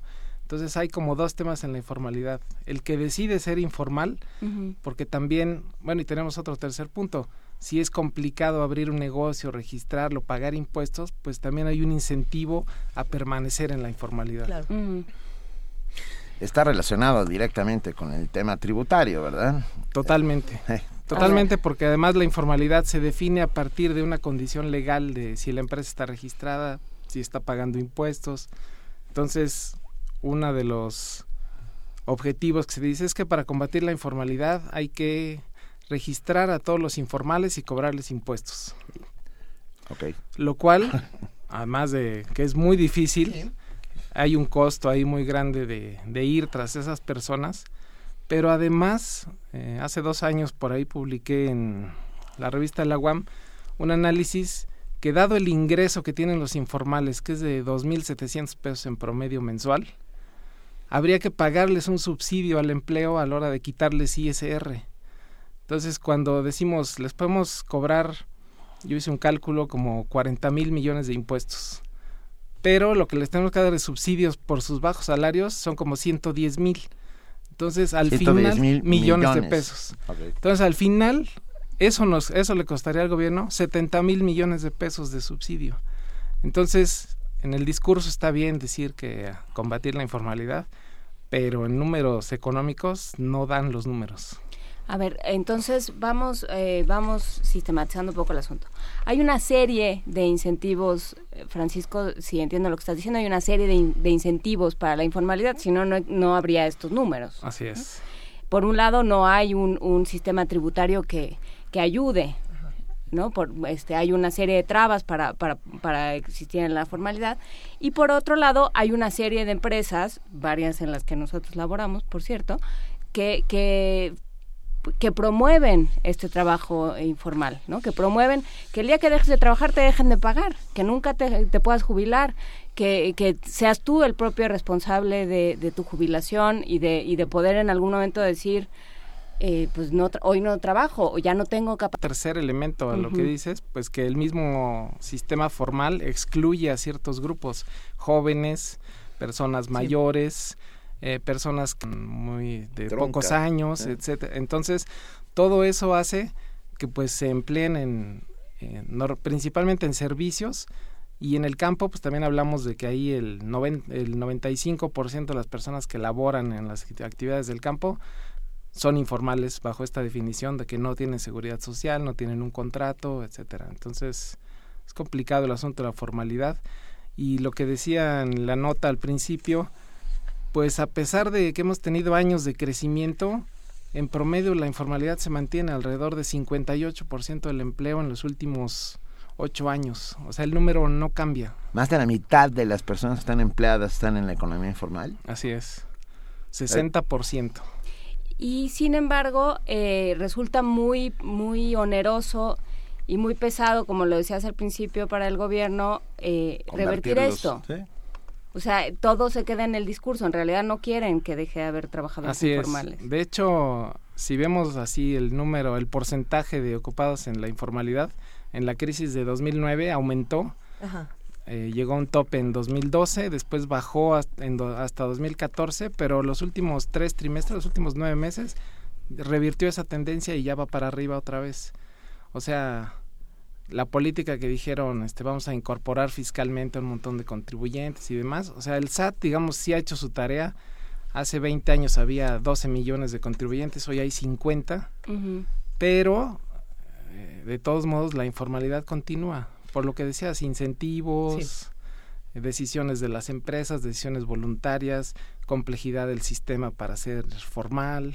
Eh, precisamente a mí me interesaba preguntarte qué, qué es lo que tendría, cuál sería la responsabilidad del SAT o qué tendría, cómo tendría que involucrarse el SAT en una situación como esta, porque siempre escuchamos eh, del SAT que nos persigue, pero nunca escuchamos del SAT que, que, nos, se, encarga o que se responsabiliza de, de, este tipo de cuestiones. Sí, por ejemplo, en la reforma fiscal de 2013 lanzaron un régimen que se llama régimen de incorporación fiscal para que las empresas o los individuos que tengan ingresos menores de 2 millones de pesos al año entraran a este sistema de declaración muy fácil, inscribirse muy fácil, con, y el incentivo es el primer año no vas a pagar impuestos, el segundo año vas a pagar el 10% de lo que deberías de pagar y ese va progresivamente hasta que a los 10 años ya va a estar pagando impuestos como todos los demás.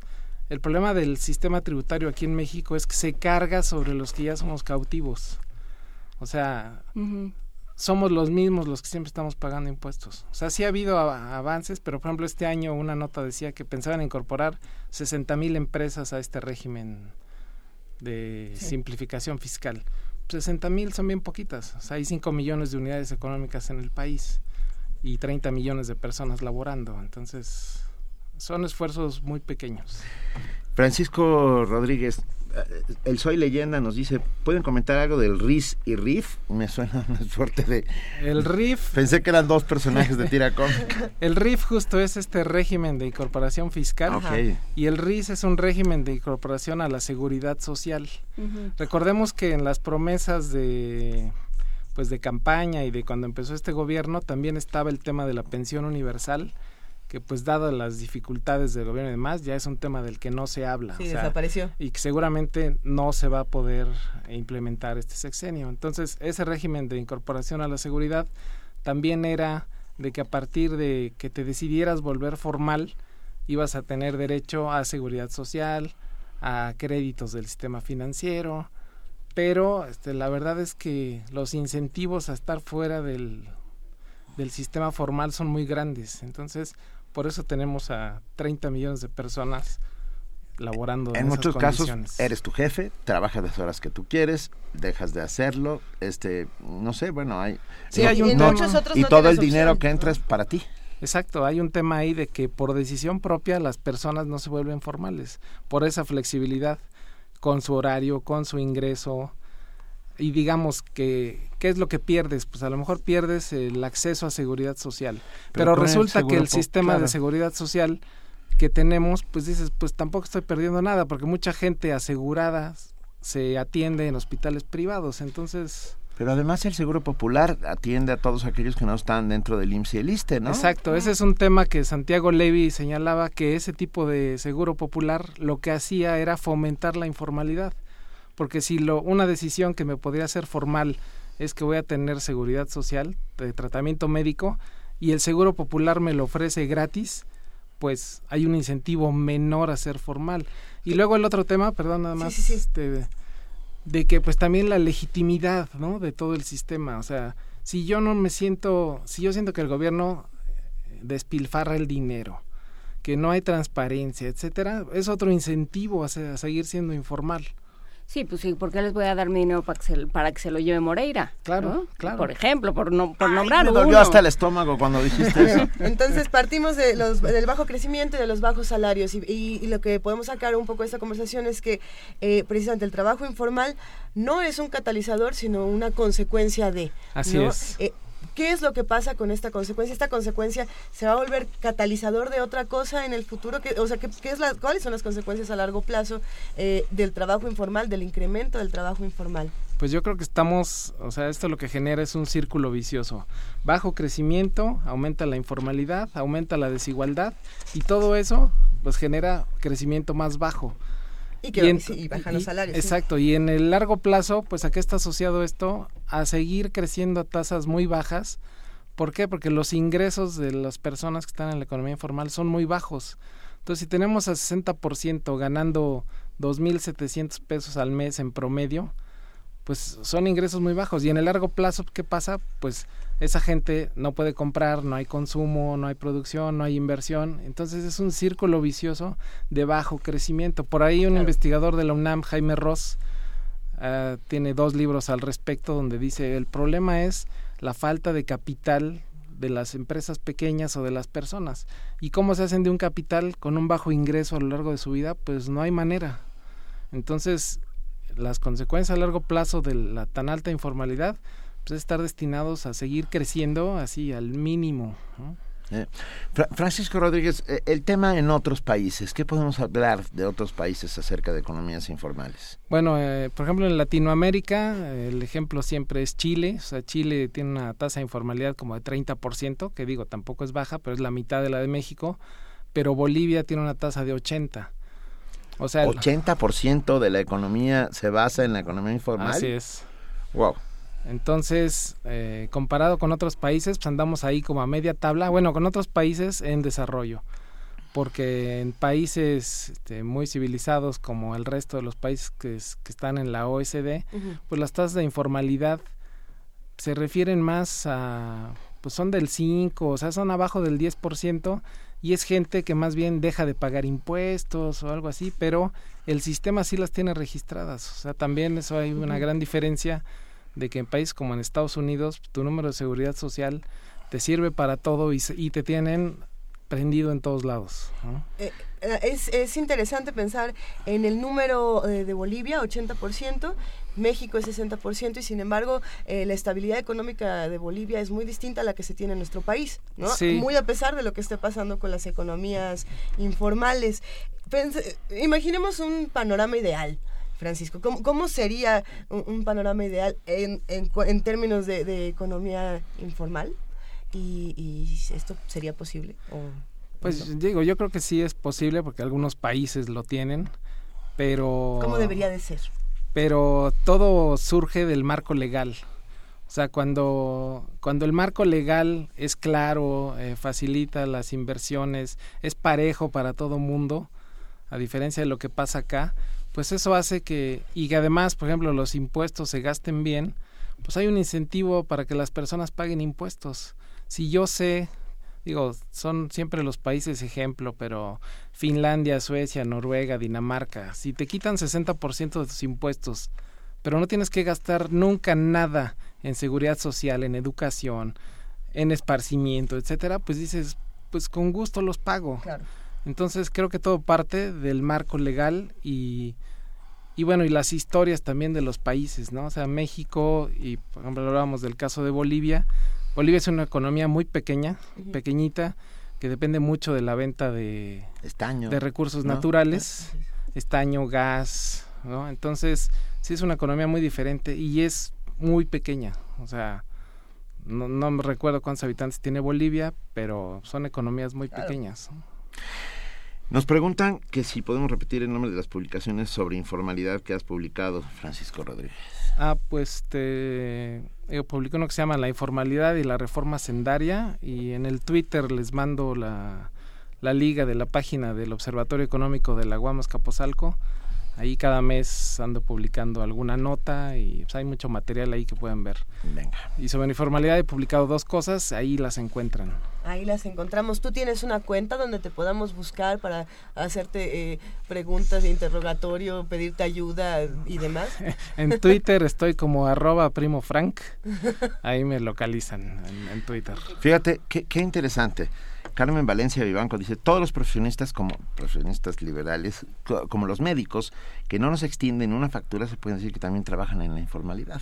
Así es. ¿Eh? Digamos que en la informalidad hay tres tipos. Los que no están en el sistema, los que eluden cómo pagar, como este médico, si no da recibo, pues está eludiendo un pago, y los que claramente se dedican a evadir el pago de impuestos. Entonces sí, cuando tu doctor no te da un recibo, pues está evadiendo el pago de ese impuesto que le corresponde. ¿Cuál es la contraparte? Que si tú fueras formal, le hicieras tu declaración y ese es un este, ¿cómo se llama? Lo que una deducción que tú pudieras hacer de lo que vas a pagar de impuestos, pues tú sí exiges el recibo, dado que el 60% de los que elaboramos en este país es gente informal, pues también existe un gran incentivo a que el doctor, pues yo creo que da el 30% de los recibos que tendría que dar.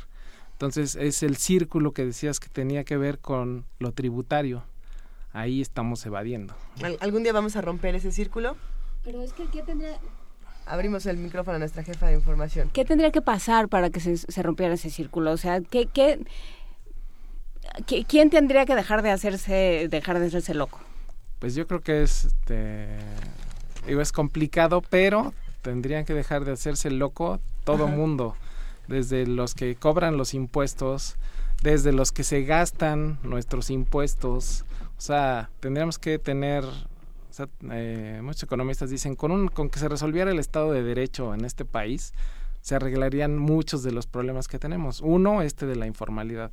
Si nuestros impuestos se gastaran bien, que fueran transparentes, que se gastaran en las cosas que necesitamos, de verdad que mucha gente diría, yo sí prefiero ser formal. Pero si ese Estado, pues yo no lo siento como algo legítimo, pues ¿para qué? Entonces, ¿dónde tendría que empezar esto? Pues con hacer cumplir las leyes, digamos, del tema de que todo el mundo pague sus impuestos y demás, pero siempre se les olvida el tema de cómo se lo gastan. Entonces ahí es donde yo creo que está faltando esa parte de que nos digan, bueno, está bien. O sea, a diario vemos que, bueno, acaba de salir que la Auditoría Superior de la Federación y que el gobierno de Veracruz y que todas las dependencias incumplen y hay miles de millones que no sabemos ni en qué se gastaron. Bueno, una parte es para sostener a Radio UNAM. a, ver, eh, la pregunta obligada que nos hacen los radioescuchas, que se, que se formula todo el tiempo en redes sociales, en diferentes espacios, es, eh, no sé, por ejemplo, en la nota que sigue vamos a hablar de la apertura de la inversión petrolera. Y se habla eh, constantemente de lo que está pasando con el petróleo, de lo que está pasando con la economía, de lo que está pasando con el dólar. Y bueno, ¿qué le podrías decir a todos los que trabajan en economía, dentro de la economía informal, de lo que se avecina, que cómo, cómo se preparan a hacia dónde se mueven, qué, qué podemos esperar los ciudadanos con, con nuestras propias economías. Pues digo, yo creo que se ve un año complicado y de bajo crecimiento asociado a este tema petrolero, pero además pareciera que en todo el mundo el tema es el bajo crecimiento de los países, de la economía mundial. Ayer el FMI lanzó una alerta, bueno, no, como una convocatoria a todos los países a buscar políticas coordinadas para este crecimiento. Lo que muchos académicos dicen es que la era del gran crecimiento ya pasó. O sea, hacia adelante vamos a seguir creciendo a tasas de 2, 2,5%, que además es el promedio de los últimos 22 años que tiene México. O sea, este 2,5% que acaba de salir, pues es el promedio de los últimos 22 años. Entonces, eh, lo que a mí me preocuparía es que el alza que hubo del tipo de cambio en algún momento se traslade a aumentos de precios porque entonces íbamos a estar en el peor de los escenarios. Porque los salarios no van a subir. No, los salarios no, van a subir, eso está claro, pero un escenario de bajo crecimiento con inflación, pues ese es el peor impuesto y además súper regresivo, o sea, la inflación les pega a los que menos tienen, porque además lo que más sube, pues son los alimentos. Pareciera que el escándalo este que hubo con la tortilla se fue solo en cinco ciudades, como que ya eso está controlado pero hacia adelante sí podría preocupar que el tipo de cambio se traslade en aumentos de precios. Ahí está. Francisco, que si tienes Twitter. De nuevo, Twitter, arroba Primo Frank. repetimos, arroba, Primo, Frank. Con K al final. Ha sido un, placer platicar contigo, Francisco. Siempre nos aclaras eh, desde dónde debemos atender eh, lo que está ocurriendo tanto en nuestro país como en el resto del mundo. Eh, ¿Hay algo más con lo que nos quieras dejar, alguna pregunta, algún debate para que nosotros sigamos formulándonos preguntas? Bueno, en particular sobre el tema de la informalidad, yo no estoy de acuerdo con que salga mucha gente a decir que hay que combatirla.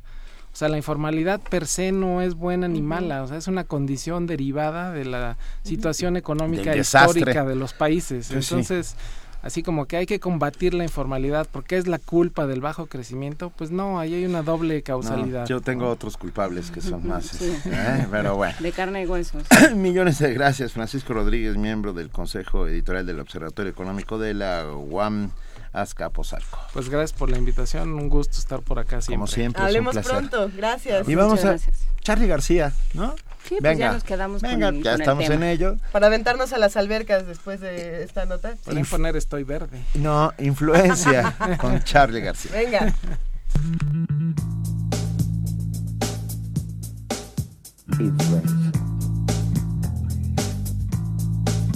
Puedo ver y decir, puedo ver y decir y sentir, algo ha cambiado.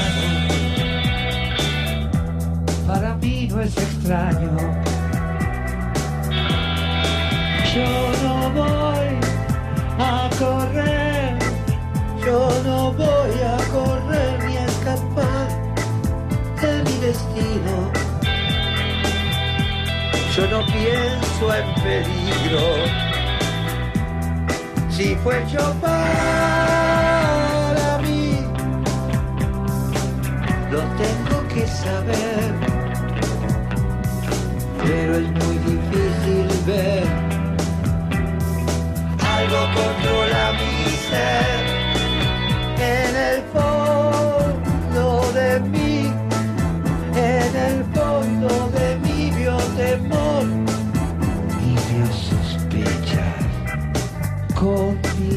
fascinación nueva. Yo no sé bien qué, yo no sé bien qué vos dirás, son intuiciones, verdadera alerta. Debo confiar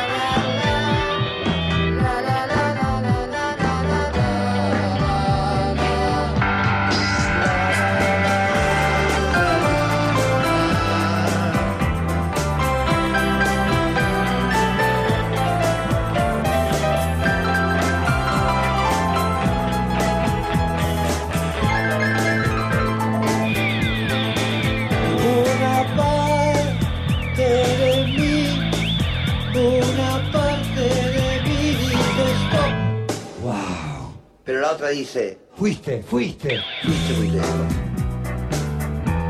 No puedo contenerlo. Entonces, trato de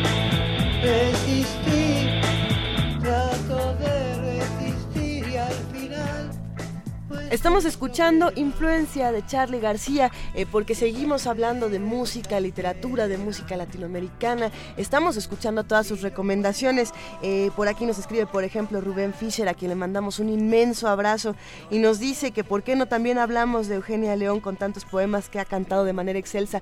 Tiene toda la razón. Eh, siguen hablando de, Silvio, siguen hablando de Serrat, siguen hablando de Rubén Blades. Es que realmente se ha armado un excelente debate en, en nuestra línea de Twitter. Visítenos, estamos en arroba P Movimiento, estamos en Primer Movimiento UNAM en Facebook y tenemos teléfono que es 55 36 43 39. Estas son las recomendaciones sonoras que nosotros hacemos. Agradecemos siempre que nos manden ustedes sus propias recomendaciones y que nos manden sus postales sonoras para contarnos historias a primermovimientounam arroba gmail.com. ¿Por qué no vamos a nuestra siguiente nota? movimiento. Para afinar el día.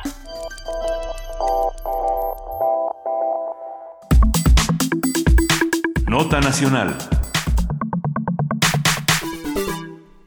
Son las 8 de la mañana con 42 minutos, este 25 de febrero, y nos vamos. A ver, a pesar de la caída en los precios internacionales del petróleo, los directores de las nuevas petroleras que operarán en México, que suman 30 en aguas someras y en tierra, manifestaron posibilidades de cumplir con sus compromisos de inversión ello tras la firma de dos contratos de producción compartida para extracción en aguas someras que se llevó a cabo con la Comisión Nacional de Hidrocarburos. Sin embargo, la persistencia del bajo precio de la energía modifica el modelo de negocio de las petroleras hasta el punto de que los niveles de inversión en la industria están al nivel más bajo en tres décadas.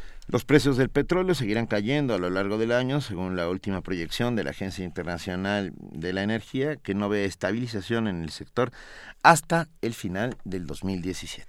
El gasto de capital de las compañías dedicadas a la exploración y la producción de petróleo y gas natural se redujo en 24% en el pasado ejercicio y volverá a recortarse otro 16%. Es la primera vez desde 1986 que se encadenarán dos años seguidos de recortes.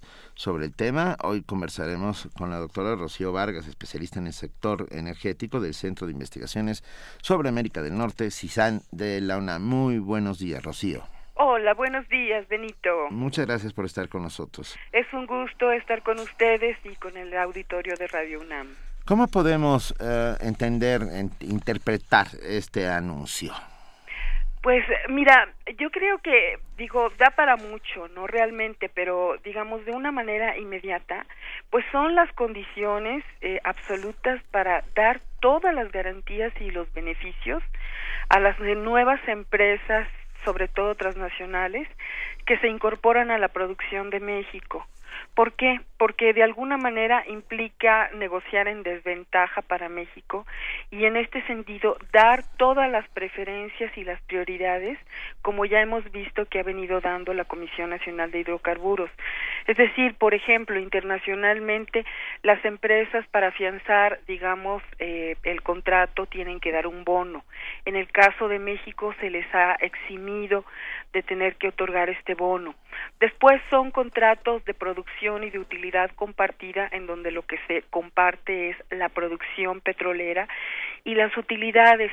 Y en este caso, pues la utilidad operativa ha sido totalmente y, y va a ser en favor del productor privado porque, por ejemplo, una de las cosas en donde hay arreglos es que ellos pueden a través de comprobar costos de producción, pues sacar una gran ventaja porque nadie tiene la capacidad para verificar los costos que ellas pongan, ¿no? Entonces, digamos, en términos de la negociación, eh, la situación internacional ha dado, ha dado para que saquen el mejor provecho, digamos, de la situación de México. Y en México, pues la característica es que ha sido, digamos, una situación para poner en bandeja de plata los yacimientos petroleros de México, las reservas petroleras mexicanas y no realmente ejercer esta posibilidad de negociación cuando en términos, digamos, internacionales son los corporativos privados los que necesitan las reservas, no México las inversiones, porque históricamente Pemex ha sido, digamos, el, el, el centro, digamos, de acopio del mayor ingreso eh, fiscal de México, ¿no? Entonces, eh, eh, es, es la situación internacional, es la posición del gobierno mexicano, es el enfoque neoliberal de poner todo en bandeja de plata. Pero realmente este digamos si se quisiera ejercer una verdadera negociación se podría eh, digamos tener otra óptica negociar eh, de otra manera no ahora eh, hay hay una cosa que es muy cierta este pues la cuestión de los precios del petróleo no el mercado petrolero internacional. Pero esta es una situación que no va a ser por siempre y para siempre, es una situación temporal y que así se debería ver también en el caso de México, porque las negociaciones que se están haciendo, los contratos que se están haciendo son prácticamente imposibles de revertir para México. Tendríamos que ir a paneles internacionales, tendríamos que dar marcha a una serie de negociaciones y de otorgamiento ya de preferencias, contratos, mercados, infraestructura que va a ser imposible en el futuro. Entonces, no se tiene realmente una visión a futuro y solamente se está contemplando una situación absolutamente coyuntural como son los precios bajos del petróleo. A, todo esto, doctora Rocío Vargas, le sumamos este anuncio hecho por el presidente de la República hace unos días acerca de la ah, libre importación de gasolinas a nuestro país y la posibilidad de que nuevas empresas vendan gasolina rompiendo con el monopolio de que desde 1934 tiene petróleos 30 perdón tienes toda la razón. Desde 1938 tiene petróleos mexicanos. Qué podemos hablar al respecto qué va a significar eso vamos a tener un Exxon un Texaco en la esquina de nuestra casa Sí, mira, yo creo que en primer lugar habría que ubicar el contexto en donde pues surge este anuncio de apresurar un año esta apertura de las importaciones de la gasolina y el diésel. Ah, el señor Peña Nieto acaba de estar en la reunión de CERA, Cambridge Energy Research, digamos que es una de las consultorías más importantes y donde tiene al super experto de los Estados Unidos que está dando la línea sobre toda la seguridad energética de Estados Unidos, que es el señor, un ilustre señor llamado Daniel Yergin, y cuyo presidente es justamente el señor Carlos Pascual, que ahora tiene negocios en México, que es parte de la iniciativa privada norteamericana, pero que fue embajador de los Estados Unidos en México y que en el Departamento de Estado estuvo a cargo de toda la cuestión internacional de la energía de los Estados Unidos durante la gestión de la señora Hillary Clinton en el Departamento de Estado. Y fue embajador en México, ¿no? Fue embajador en México, por supuesto, ah. durante este la administración de Felipe Calderón. Entonces, no es poca cosa, digamos, el, el ambiente en donde estuvo los interlocutores. Después visita al gobernador de Texas. Y Texas es muy importante porque justamente los grandes negocios de los Estados Unidos en México pues lo tienen los tejanos y uno de ellos es justamente la cuestión de la refinación, de la venta de gasolinas. Entonces, históricamente, de alguna manera han logrado, eh, digamos, eh, tener este mercado en México vendiendo gasolinas. El gobierno mexicano eh, el mismo Pemex, ¿verdad? No ha, este, digamos, desarrollado esta capacidad de producción en refinación que le permitiera realmente abastecer al mercado mexicano. Y entonces nosotros importamos de Texas, eh, inclusive hay una empresa que se llama Valero Energy, que es una de las principales vendedoras de gasolina en México, este, que bueno, nos abastecen con el 50% de lo que nosotros necesitamos para el consumo interno. Entonces, este es históricamente un gran negocio entre los grupos eh, tejanos y algunos grupos empresariales, algunos exfuncionarios de Pemex que realmente este pues son los que han impedido que la, la capacidad de refinación en México realmente se amplíe y que México decida ser autosuficiente. Ahora, pues esto también es parte de la reforma energética y el argumento que pues tiene el gobierno mexicano y la Secretaría de Hacienda es que justamente con esta medida acelerarla implica digamos hacer un piso parejo para todos los productores, los comercializadores eh, y pues en realidad aquí yo creo que está la falacia porque no es un piso parejo cuando se está realmente desmantelando a Pemex se le está quitando inversiones, se le está quitando presupuesto, tienen un régimen confiscatorio en términos fiscales, se le, se le deshabilita como operador, se están despidiendo técnicos, entonces, ¿cuál piso parejo? En realidad es, digamos, la promesa del gran negocio, tanto para la industria energética de los Estados Unidos como para algunos mexicanos que entran al negocio de la energía, ¿no? Pero aquí, bueno, ¿Quieres preguntarme algo? No, no era sobre el mismo tema, solamente hacer un pequeño... A, ver, escuché unas declaraciones del presidente de la Asociación Nacional de Distribuidoras de Hidrocarburos, que decía que para que estas empresas, Exxon, Texaco, las siete hermanas, etcétera, pusieran gasolineras en México, la, por culpa de los impuestos iba a resultar mucho más cara esa gasolina. Eh, por lo tanto, mm, esta liberalización no significa nada. Sí, Mira, aquí hay cosas muy interesantes y lo que tanto este critica el gobierno mexicano, que es el populismo, en realidad es justamente la manera en que se anunció esta liberalización. Eh, la declaración del señor Peña Nieto fue que iba a bajar el precio de la gasolina, pero en realidad esto es una lógica que va contra toda la filosofía del libre mercado, porque ¿qué significa la liberalización? Justamente dejar en manos del mercado, ¿verdad?, las decisiones y sobre todo las decisiones de precio. Y esto significa dejarlo a la libre al libre juego de la oferta y la demanda, ¿no? Ya no una interferencia de parte del gobierno mexicano. Y si fuera de esa manera que realmente se dejara al mercado, pues la Secretaría de Hacienda tendría que dejar de cobrar eh, realmente lo que es el 50% prácticamente el precio de la, de la gasolina, que son impuestos y derechos, ¿no? Entonces, ni se está dejando al libre mercado, ni la Secretaría de Hacienda está renunciando de alguna manera a tener, digamos, una posibilidad de acumulación de impuestos con el precio de la gasolina. Entonces, digamos, es un híbrido, ¿no? Pero ciertamente sí beneficia y sí está en el, interés de las grandes transnacionales este gran mercado en México porque de alguna manera aún con ese impuesto ellos pueden sacar un provecho. ¿por qué? porque realmente se está desplazando a Pemex. Y por eso eh, les interesa acabar de alguna manera de sacar a Pemex del negocio. Eh, porque internacionalmente es un gran negocio sí, entonces este no yo creo que sería falso a lo mejor que, que pensáramos que no les interesa como negocio. A lo mejor ahorita entran algunas empresas mexicanas, pero a futuro ellos tienen perfectamente contemplado las transnacionales que les interesa el mercado mexicano de distribución, de comercialización internacional, porque también va a ser uno de los espacios que ellos van a ocupar a través de la venta del petróleo mexicano internacionalmente. Pero por supuesto que les interesa el mercado doméstico, ¿sí?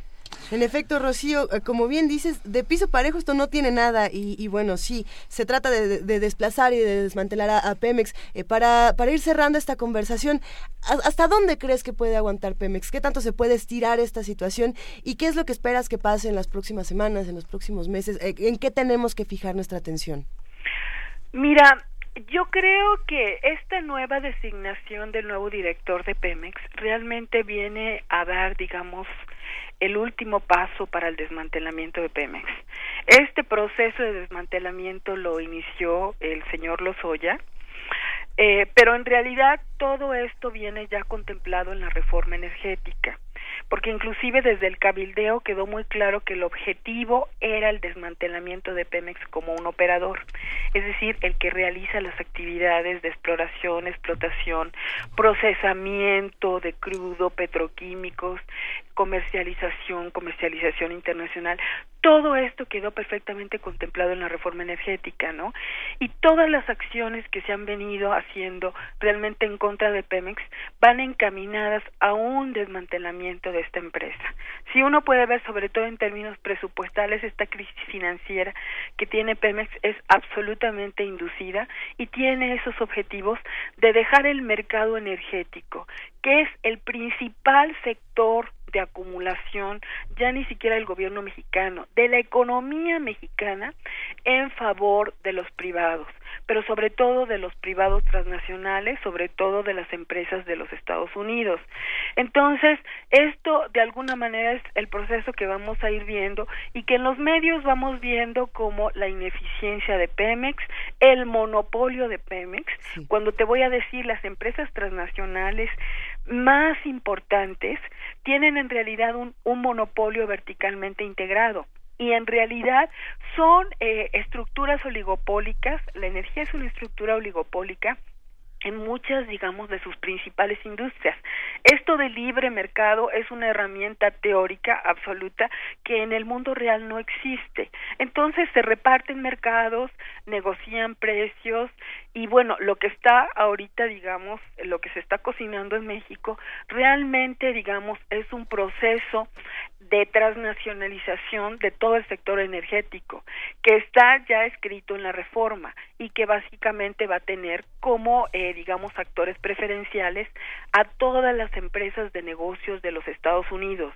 Y aquí me refiero al sector eléctrico, a la industria del shell gas, porque vamos a volvernos importadores brutales y fenomenales del gas natural, a la industria de renovables, por supuesto a las empresas transnacionales y a las pequeñas empresas intermedias y pequeñas de los Estados Unidos, junto con algunos eh, productores mexicanos que entran al negocio, pero también aquí va a haber muchos prestanombres. Eso también es, es importante que, que pues se sepa en México que realmente no tenemos digamos una experiencia en términos productivos, no tenemos la tecnología porque esa es otra cosa que no hay la idea de desarrollar en México, ¿sí? Y entonces pues ellos vienen, colocan la tecnología con sus propias empresas y aquí algunos participan y prestan nombres. La cuestión aquí importante es saber que todo el todo el proyecto de competitividad de los Estados Unidos en donde piensa reposicionarse a nivel internacional eh, frente a rivales y enemigos es justamente el sector energético de los Estados Unidos. Y ahora tiene digamos un activo un arma bien importante que es toda la producción de no convencionales con la producción del shale gas. Entonces Canadá y México entran como parte, digamos, de este de este proyecto geopolítico no solamente en términos digamos de espacios para estas industrias de los Estados Unidos estas nuevas empresas sino como parte de este proceso de acumulación de capital verdad con infraestructura mercados y sobre todo territorios ahí me quedaría.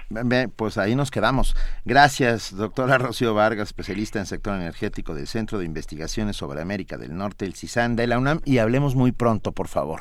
Muchas gracias, a ustedes. Muy buen día. Igualmente, buenos días. Primer movimiento. Donde la raza habla.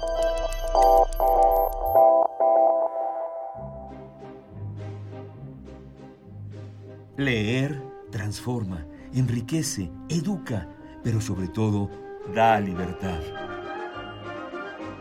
37 Feria Internacional del Libro del Palacio de Minería. Un clásico de la Ciudad de México. Del 17 al 29 de febrero de 2016. Invita a la UNAM a través de su Facultad de Ingeniería. Tacuba 5, Centro Histórico. La feria del libro más antigua del país. Recuerda, más libros, más libres.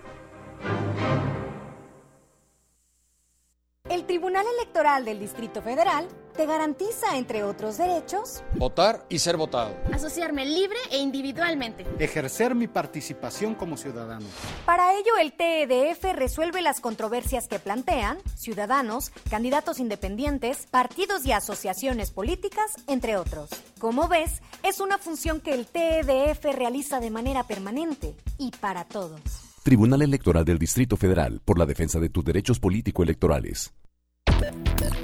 Si cumples 18 años entre el 8 de febrero y 5 de junio, puedes participar en la elección del constituyente de la Ciudad de México.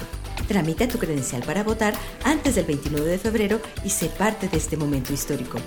Consulta INE.mx o llama al 01800 433 2000 para conocer los documentos originales que necesitas llevar y hacer una cita.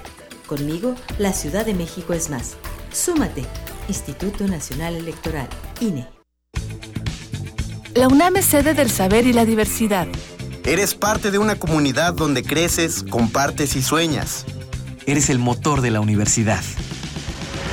Participa en la consulta sobre el Plan de Desarrollo Institucional de la UNAM 2015-2019. Entra a consultapdi.unam.mx y conoce la propuesta del doctor Enrique Graue para definir el futuro universitario. Escribe tu opinión al correo sdi.unam.mx. Envía tus aportaciones. Son fundamentales para delinear el plan. Tienes hasta el 29 de febrero. Radio UNAM invita.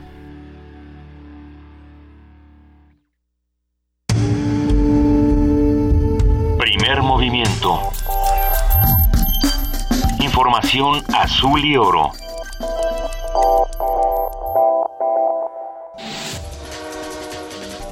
¿Qué tal? Buenos días, tenemos más información. La UNAM y Grupo Planeta lanzan premio de novela juvenil Universo de Letras. El objetivo es estimular la creación literaria entre los jóvenes. El galardón está dotado de 200 mil pesos y la publicación de la obra por dicha casa editorial. Las bases pueden consultarse en la página de internet www.universodeletras.unam.mx. Niño de 9 años termina diplomado en la UNAM. Carlos Santamaría Díaz concluyó estudios en bioquímica y biología molecular para la industria farmacéutica y biotecnológico un hecho sin precedentes. Acompañado de sus padres y compañeros del curso, Carlos se dijo satisfecho por haber concluido el diplomado, el cual terminó con altas calificaciones. Sí, estaba un poquito nervioso, pero así después ya, en la segunda semana ya me sentía más... Sí, pues sí es que estos tres módulos me han... Pues, pues sí me... Bueno, no sé qué decir, pero que ha estado muy bien. En ver el gobierno federal iniciativa para flexibilizar el calendario escolar. El subsecretario de Educación Pública, Javier Treviño, dijo que se ha remitido en el actual periodo ordinario de sesiones. Efectivamente, para que ustedes puedan eh, pues deliberar en torno a, la posible modificación del artículo 51, quitarle la rigidez de los 200 días eh, del calendario escolar y que puedan ser pues hasta 200 días y que podamos tener esa flexibilidad para dar opciones a las escuelas. Destituyen a tres consejeros del organismo electoral chiapaneco. En sesión extraordinaria, el Instituto Nacional Electoral determinó destituir de sus cargos a los consejeros Ivona Barca, Margarita López y Carlos Domínguez. Se encontraban bajo investigación por sospecha de haber alterado el padrón electoral del Estado y manipular los comicios del año pasado. Reconoce la Asociación Nacional de Farmacias de México que en el último mes se agotaron las 40.000 unidades existentes de Oseltamivir, por lo que espera que a finales de esta semana se restablezca el farmacéutico. El Instituto Mexicano del Seguro Social aseguró que se tiene medicamento suficiente para el tratamiento de la influenza.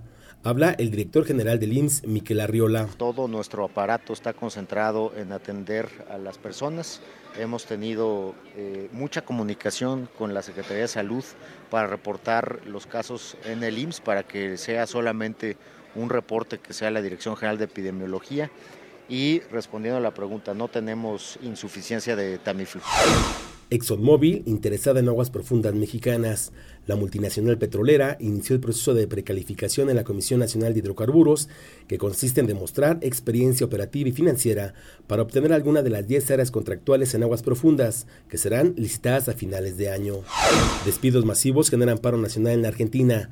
Trabajadores se manifestaron frente a la Casa de Gobierno en protesta por la cancelación de fuentes de empleo, el aumento de los servicios y la criminalización de la protesta que han caracterizado la administración del conservador Mauricio Macri. Según datos de la Asociación de Trabajadores del Estado, hay 7.795 trabajadores despedidos, pero podrían ser hasta 25.000 de acuerdo con cifras extraordinarias. Hasta aquí la información, lo esperamos en nuestro corte vespertino.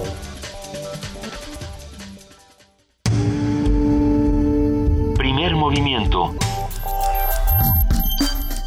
Donde todos rugen, el puma ronronea.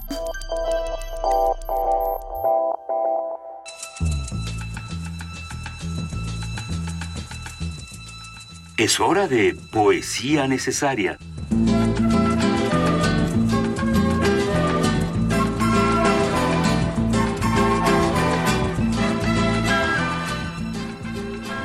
Llegó el momento de poesía necesaria, Juana Inés de esa. Pues sí, Luisa Iglesias, me quedé pensando en no solo en esto que hablábamos de, lo latinoamericano, sino también en, lo que hablábamos de, la economía informal y de la falta de empleo y de cómo, cómo se nos van quitando las oportunidades y tendremos que buscar otras. Pero mientras, pues, la cosa se ve muy difícil. Y pensaba en Juan Gelman y en su oración de un desocupado. Padre, desde los cielos bájate. He olvidado las oraciones que me enseñó la abuela. Pobrecita. Ella reposa ahora, no tiene que lavar, limpiar, no tiene que preocuparse andando el día por la ropa, no tiene que velar la noche, pena y pena, rezar, pedirte cosas, rezongarte dulcemente. Desde los cielos bájate. Si estás, bájate entonces, que me muero de hambre en esta esquina, que no sé de qué sirve haber nacido, que me miro las manos rechazadas, que no hay trabajo. No hay. Bájate un poco. Contempla esto que soy, este zapato roto, esta angustia, este estómago vacío, esta ciudad sin pan para mis dientes, la fiebre cavándome la carne, este dormir así, bajo la lluvia, castigado por el frío, perseguido te digo que no entiendo. Padre, Bájate, tócame el alma, mírame el corazón. Yo no robé, no asesiné, fui niño y en cambio me golpean y golpean. Te digo que no entiendo. Padre, bájate si estás, que busco resignación en mí y no tengo, y voy a agarrarme la rabia y a afilarla para pegar, y voy a gritar a sangre en cuello. Primer movimiento. Escucha la vida con otro sentido.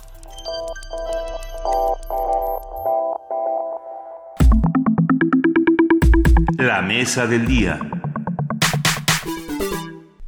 Es jueves y nuestra mesa del día, ustedes lo saben, corresponde a este espacio de mundos posibles. Y está para ello nuestro amigo el doctor Alberto Betancourt. Ustedes lo conocen, doctor en Historia, profesor de la Facultad de Filosofía y Letras de la UNAM, coordinador del Observatorio del G20 de la misma facultad y dueño de este espacio de mundos posibles, que lo comparte con todos nosotros. Bienvenido, Alberto. Hola, Benito. Muy buenos días, Juana Inés. Luisa, ¿cómo días. están? Muy bien. Pues yo pasé una semana un poco ardua porque me propuse abordar un tema muy escarpado.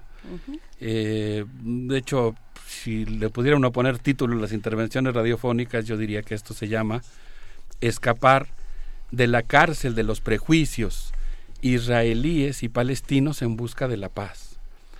Eh, resulta que el pasado 18 de febrero, durante una sesión del Consejo de Seguridad de la Organización de Naciones Unidas, Nikolai Ladenov, coordinador para la paz en Medio Oriente, advirtió que los continuos actos de violencia contra civiles, sobre los cuales estuve leyendo y la verdad es que me estrujaron el corazón, así como el avance de los asentamientos de colonos israelíes en los territorios ocupados y las múltiples demoliciones de las viviendas palestinas, podrían implicar el naufragio del plan de paz basado en la coexistencia de dos estados.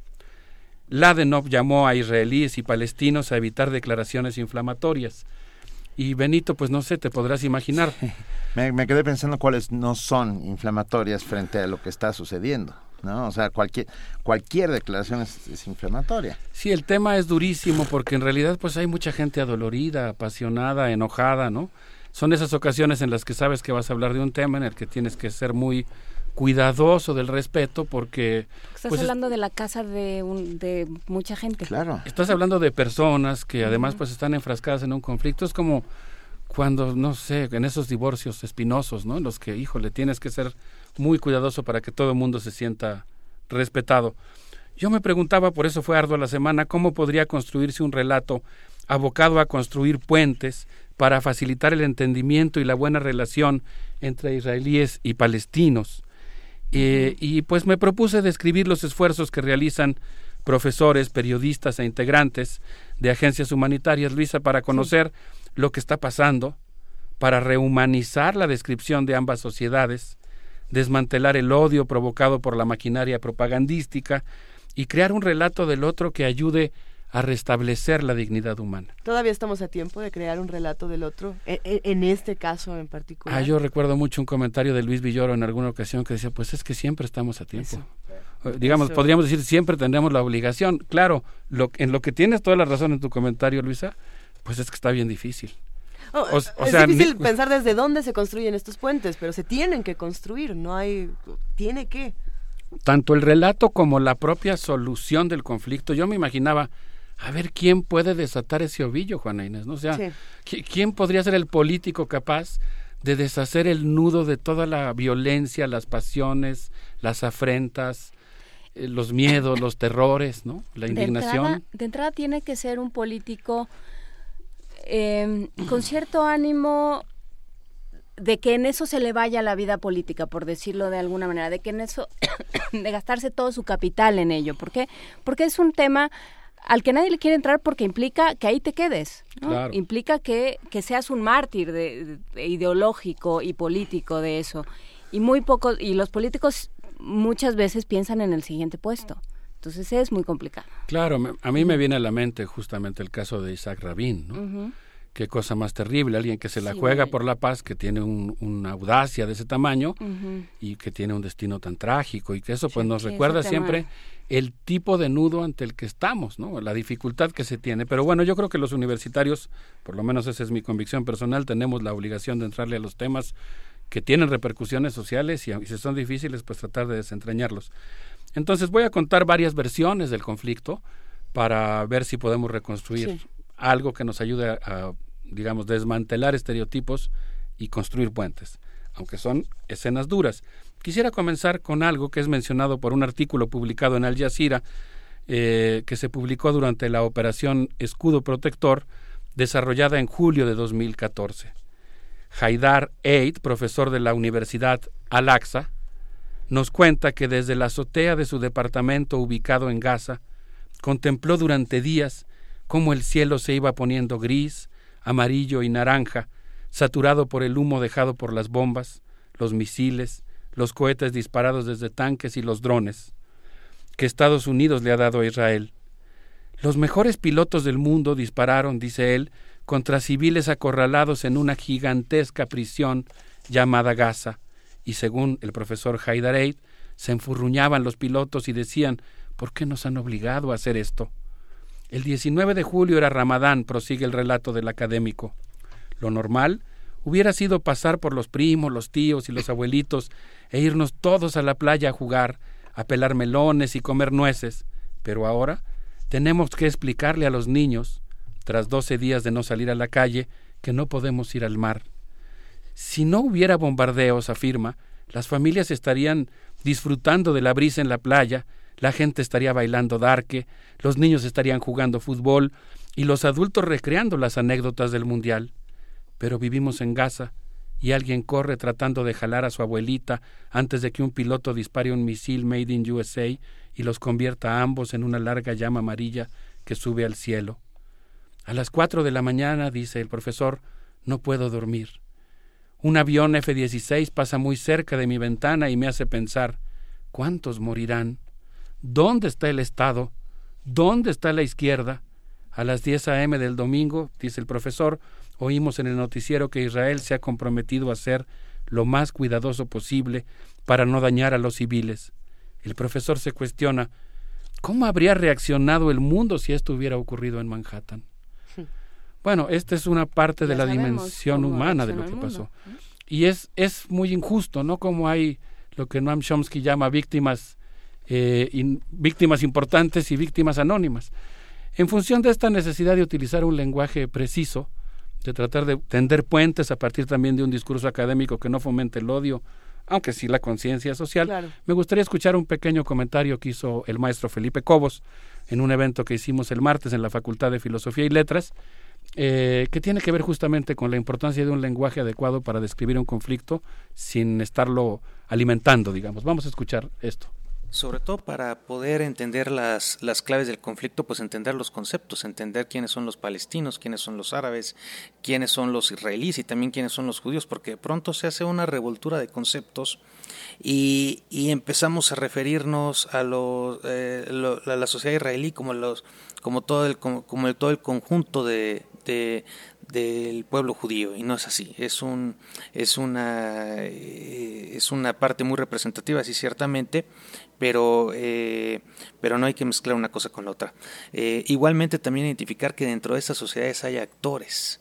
Eh, no únicamente ver, digamos, la parte que mediáticamente se nos presenta, a lo mejor pensar que, que toda la sociedad israelí está, está en sintonía con las políticas del gobierno actual, entender que hay una heterogeneidad dentro de esta misma sociedad, que hay, que hay comunidades eh, palestinas, incluso comunidades las llamadas árabes israelíes, que hay comunidades, este, los drusos, que son también musulmanes, eh, los bahá'í, que son una rama derivada del, del Islam también, eh, etcétera. Entender toda esa heterogeneidad y entender que dentro de la propia dentro de la comunidad judía israelí también hay mucha oposición a lo que a lo que a lo que se ha venido suscitando en los últimos años en Palestina, que puedan entender estos cambios políticos que se dan. ¿Qué tal? Muy buenos días. Soy Felipe Cobos, profesor de la Facultad de Filosofía y Letras, historiador. Eh, quiero enviar un saludo a todos los radioescuchas de Radio UNAM. Ahí está. Lo recibimos con enorme gusto y lo damos de vuelta. Ah, el tema es, es asirlo por cualquier lado te llenas de espinas, ¿estás de acuerdo? Así es, es, es muy doloroso, es muy complejo, pero también fíjate, no, no lo digo como en un afán de encontrar una pizca de optimismo, de esperanza en, en cosas tan duras, pero también es muy impresionante el resplandor de ciertas personas que se transforman al calor de esta situación límite y llegan a posiciones más eh, humanas, digamos, ¿no? Eh, logran superar pasiones muy difíciles. En ese sentido, quisiera citar eh, una experiencia de David Grossman, un escritor israelí, porque pues podríamos responder a la pregunta del profesor palestino que sí hay mucha gente en el mundo que se preocupa por lo que pasa y entre ellos muchos israelíes. Le agradezco mucho a Silvia Cherem, a quien no tengo el gusto de conocer personalmente y por supuesto no es responsable de la lectura que yo hago de su libro, pero le agradezco mucho por haber escrito un libro llamado Israel a cuatro voces, que ella produjo especialmente para la Feria Internacional del Libro, en el que desde mi punto de vista tiende cuatro grandes puentes hacia los temores y los deseos más íntimos de cuatro mosqueteros israelíes que han desenvainado su espada contra los gobernantes que han convertido la guerra en un modo de vida. Amos Oz, Premio Goethe y Príncipe de Asturias, David Grossman, con una obra calificada por George Steiner como proeza de la literatura moderna, Abe Joshua, que me tiene verdaderamente hipnotizado con su novela Divorcio Tardío, que fue incluida en el canon moderno por Harold Bloom, y Edgar Keret, ganador de un premio en Cannes. De una entrevista de Silvia Cherem a David Grossman viene el siguiente susurro. En agosto de 2006, vamos a hacer un flashback, Juana Inés. En agosto de 2006, durante la Segunda Guerra del Líbano, los medios hegemónicos narraban el aplastante triunfo militar del ejército Israel contra Hezbollah. Sin embargo, en el terreno las cosas ocurrían de otra manera.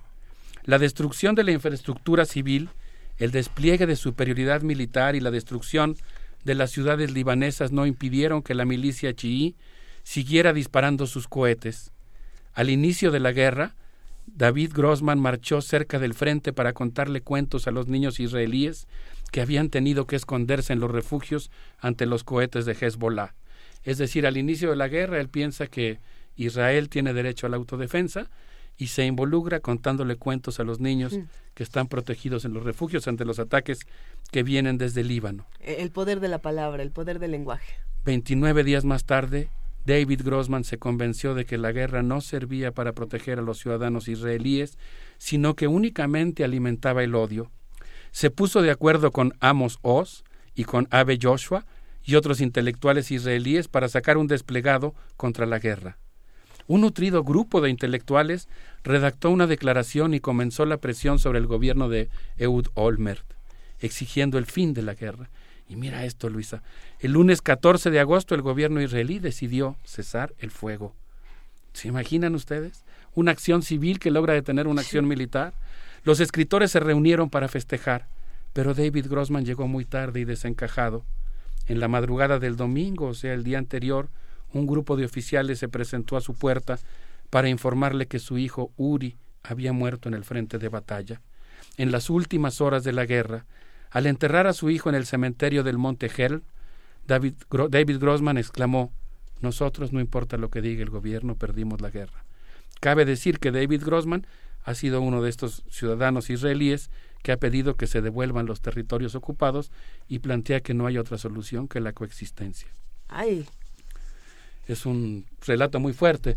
Si les parece bien, creo que podríamos rendir un homenaje a todos los ciudadanos israelíes y palestinos que han, que han hecho un esfuerzo sobrehumano por la paz.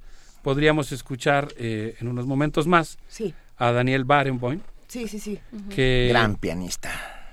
Ese ciudadano israelí ha hecho una orquesta maravillosa, formada por jóvenes palestinos e israelíes. Vamos a escuchar algo de Mozart, la Sinfonía en Mi Mayor.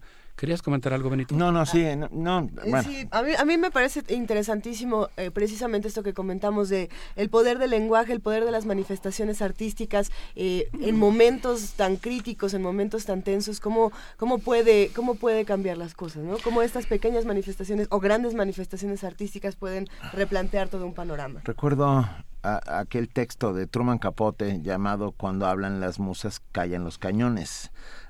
Y, y, y, bueno, creo que con eso lo dejamos. Vámonos con, con Daniel Barenboim. Vamos a escuchar este encuentro entre palestinos e israelíes.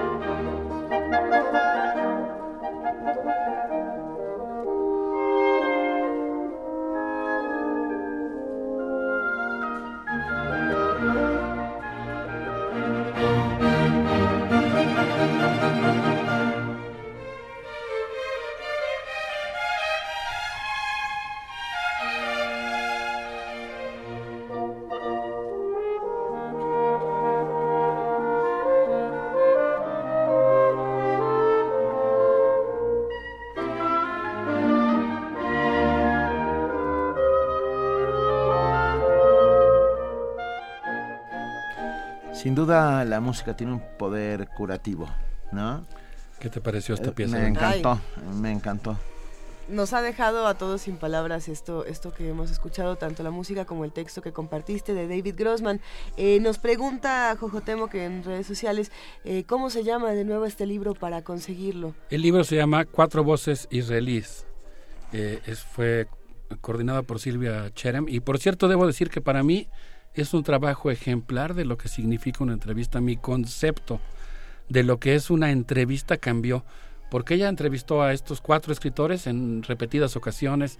Es una entrevista a profundidad con una, así digamos, un intimismo, ¿no? Mezclado con una buena dosis de historia. Es que en realidad el verbo entrevistarse eh, se acompaña con la, con la preposición con. No, no, se entrevista a, sino se entrevista uno con. No me digas. Y hay, y, y hay entrevistas que son a y hay entrevistas que son con, ¿no? Eh, en el momento en que las ves te das cuenta de, de realmente el, el, grado de, de diálogo empatía. que puede existir, de mm. empatía que puede existir entre dos personas en una entrevista. Además el texto tiene una introducción de José Gordon, uh -huh. en donde habla, de, es, hace una cita de Cortázar hablando del kibutz del deseo, ¿no? de la comunidad del deseo. Y bueno, es un texto, desde mi punto, para mí fue crucial en la construcción de muchos personajes imaginarios, por ejemplo, el niñito de 8 o 9 años eh, de divorcio tardío, que juega con sus gusanos de sed y los transporta en su helicóptero y está muy atento al conflicto y a lo que está ocurriendo. Eh, bueno, pues eh, el pasado 26 de enero de 2016, el secretario general de la ONU, que como todos sabemos, Luisa, disculpa que alimente un poco tu, no, tu, no, no, el me, escepticismo, quedado, uh, tu espíritu crítico respecto a la ONU, pues la verdad es que uno podría preguntar, pues ¿dónde está la ONU cuando pasan ah. esas cosas, no? ¿Dónde está y yo creo que uno lo ¿Dónde está la ONU? Y yo creo que uno lo preguntaría con todo derecho, ¿no? ¿Cómo es posible que pasen esas cosas y el mundo no haga nada, aunque estamos argumentando y describiendo justamente que hay gente en el mundo, mucha, que sí está intentando hacer algo, aunque la magnitud del desafío es enorme. Bueno, pues Ban Ki-moon llegó a la Secretaría General, como hemos mencionado aquí, cuando el huracán John Bolton tuvo el día más feliz de su vida y le pidió la renuncia a Kofi Annan. De tal suerte que no es un secretario general particularmente caracterizado por su independencia respecto a las grandes potencias. Y aún así, y por eso me llamó mucho la atención sus declaraciones, el pasado 26 de enero de 2016 afirmó que para lograr la paz entre palestinos e israelíes es indispensable que Israel deje de construir asentamientos en los territorios ocupados, Ban Ki-moon señaló que la continua construcción de asentamientos es una afrenta para el pueblo palestino y para la comunidad internacional y cuestiona el compromiso de Israel con la solución de dos estados. Ban Ki-moon condenó los ataques también con vehículos y armas blancas. Yo aquí debo pues detenerme para decir que bueno, como parte de este ejercicio que estamos haciendo aquí, pues también me asomé un poco a leer estos ataques contra civiles israelíes y también son verdaderamente atroces. Y yo creo que por lo menos el discurso que a mí me parece que, que a mí como narrador, como, como ciudadano indignado del mundo, que quiere contribuir con algo haciendo un relato, pues eh, me parece que es muy peligroso que en función de una injusticia o de una barbarie se argumente o se considere justificada la realización de otra. Me, me impresionó mucho no ver, por ejemplo, eh, no sé, el hecho de que en la mañana del 13 de octubre, en uno de los ataques, dos palestinos apuñalaron y dispararon a una decena de personas en un autobús de la línea 78 de la compañía Eget en la zona de Armon Hanatz en Jerusalén. Pues esto me pareció igualmente atroz, aunque como siempre ocurre en los conflictos hay una escalada, no hay una secuencia, hay una acción y una pasión que se van escalando, pero pues tenemos que, Violencia genera violencia, no, no, no podemos separarnos de ese asunto. Pero, pero yo sí me mantendría en la línea de, de tener cuatro valores básicos para calificar por igual a los dos bandos. Respeto a la legalidad internacional, respeto a la vida humana, eh, coexistencia de los, de los dos pueblos, de las dos sociedades, ¿no? Yo creo que eso... Ah, bueno, y demarcación muy clara de la línea entre combatientes y civiles, que eso a mí me parece que es un principio básico, ¿no? Yo creo que, que, ahí es donde ambos tienen que ser muy cuidadosos, ah, digamos. querido Alberto, Jimmy Joe nos dice, por favor compartan el nombre del autor de Divorcio Tardío es Abe Yehoshua. Abe Yehoshua. Es Abraham Yehoshua. ¿Y la obra de Mozart que escuchamos fue? Eh, la Sinfonía en Mi Mayor, según me parece. La, la, compartimos ya en redes sociales para los que quieran eh, escuchar y para los que quieran eh, seguir conversando con nosotros. sin embargo, se pueden construir estos puentes, pero el camino parece que cada vez es más largo. ¿O no? A mí me gustó mucho lo que nos comentó el maestro Felipe Cobos. Tuve que seleccionar parte de sus comentarios muy eruditos eh, que me agradaron mucho, porque él decía que una cuestión muy importante es que tenemos que considerar que tanto la sociedad palestina como la sociedad israelí son heterogéneas y consecuentemente tienen distintos actores. Y ahí es donde tal vez empiece a verse la, a vislumbrarse la posibilidad de construir los puentes, al no hacer generalizaciones no todo el mundo está de acuerdo con la política del gobierno israelí, ni todo el mundo está de acuerdo con el lanzamiento de cohetes eh, que efectúa jamás. Eh, entonces, yo creo que es muy importante detectar estos, estos eh, digamos, matices en las posturas de la sociedad, ¿no? yo quisiera citar una de mis sorpresas de esta semana, de las sorpresas que a veces me trae a mí mismo el preparar mundos posibles, descubrí que en el diario Haaretz, porque me propuse leer fuentes palestinas e israelíes, en el diario Jarez, en la mesa de redacción, el diario Jarez es muy conservador y en general eh, apoya las políticas de, de, digamos, golpear al terrorismo en el discurso que ellos han generado, ¿no? que así es como llaman los ataques contra, contra los palestinos. Eh, pero ahí hay un periodista que se llama Gideon Levy, eh, columnista, además de miembro de la mesa de redacción, que se ha propuesto una tarea sencilla pero muy importante en la vida, viajar a Cisjordania y reportar lo que ve para que nadie pueda decir yo no sabía que estas cosas pasaban. El ejercicio lo ha convertido a lo largo de su carrera periodística en blanco de disparos efectuados por las fuerzas de seguridad israelíes, arrestos, múltiples demandas realizadas por los ministerios gubernamentales, reseñados en sus notas e incluso ser vigilado como riesgo para la seguridad del Estado. A mí me encantó su trabajo como periodista, aunque debo decir que la lectura de las notas me pareció estrujante. Eh, ya no nos va a dar tiempo y no quisiera enfatizar esto, hago la invitación para que lo lean directamente a él en el diario Jarets, aunque es de esos diarios que pide clave para poder entrar a las notas. Pero si uno le busca ahí puede encontrar reproducciones en otras páginas. Eh, tiene cosas muy duras, ¿no? Por ejemplo, describe, eh, pues no sé, eh, el asesinato, por ejemplo, de un jovencito de 13 años de la familia Obeidalá, que pues es un relato estrujante, impresionante. Pero fíjense ustedes lo que dice este periodista que se ha propuesto informar para que nadie pueda decir que no sabe lo que pasa. él dice que eh, pues que es muy importante que se desmantele la maquinaria de la guerra y que en ese sentido pues es muy importante que fíjense lo, voy a casi lo voy a parafrasear él dice que concibe su trabajo como un intento por escapar de la cárcel de la propaganda rehumanizar a los palestinos y suspender los estereotipos creados por el lavado de cerebros a mí su trabajo como periodista me pareció verdaderamente impresionante. Eh, claro, son relatos muy crudos. En ese sentido, pues yo pienso, y con eso quisiera pues, concluir, a reserva de escuchar sus comentarios, que pues eh, me parece que de acuerdo al texto de Silvia Cherem, Amos Oz, cuyas obras han sido traducidas a 40 idiomas, y quien fundó la organización Shalom, Ashab, Paz Ahora, afirma que en su infancia vivió cautivo de un lenguaje saturado de clichés como vecinos malvados, opresores sanguinarios y naciones civilizadas, y que trató de escapar de ese cautiverio léxico. Yo creo que esa es la tarea que tenemos en los medios de comunicación, no reproducir los discursos y los lenguajes y los conceptos que alimentan el conflicto, sino pues tratar, aunque como se verá es una tarea muy ardua y difícil, de construir un relato que vaya tendiendo puentes, que ayude a establecer la comunicación. Yo me pregunté esta semana si las palabras podrían detener el vuelo de las balas y pienso que muy probablemente no, pero creo que necesitamos un relato que defienda sin resquicio la, la dignidad humana. Por, supuesto, porque de un lado y de otro, o sea, lo que es muy sencillo es colocarse de un lado y del o del otro, ¿no? Es, el discurso maniqueo siempre es enormemente cómodo, los prejuicios nos sirven para, para ya no tener, de pronto para ya no tener que pensar y sin embargo hay seres humanos involucrados, hay seres a los que se les ha quitado su espacio, su territorio, su casa, ¿no?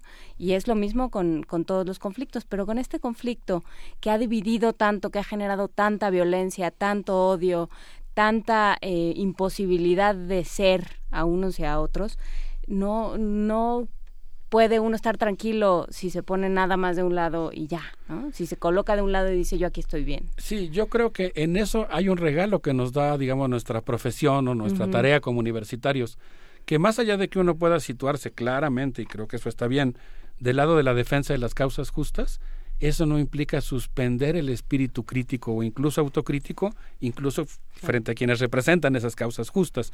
Yo creo que ahí es donde, digamos, uno mismo pues aunque sea muy de lejos y con contribuciones muy modestas, tiene que situarse en esta búsqueda del ascenso de la conciencia, ¿no? De, de, salir de estas cárceles de los estereotipos. Sí, eh, me quedé pensando eh, precisamente en el título de, de, esta, de esta colaboración, Escapar de la cárcel de los prejuicios. Sí, el lenguaje es una herramienta, se necesita voluntad de muchos lugares que aún no la tienen, pero el lenguaje es la herramienta para conseguir ese tipo de cosas y, y sí, sí es fundamental.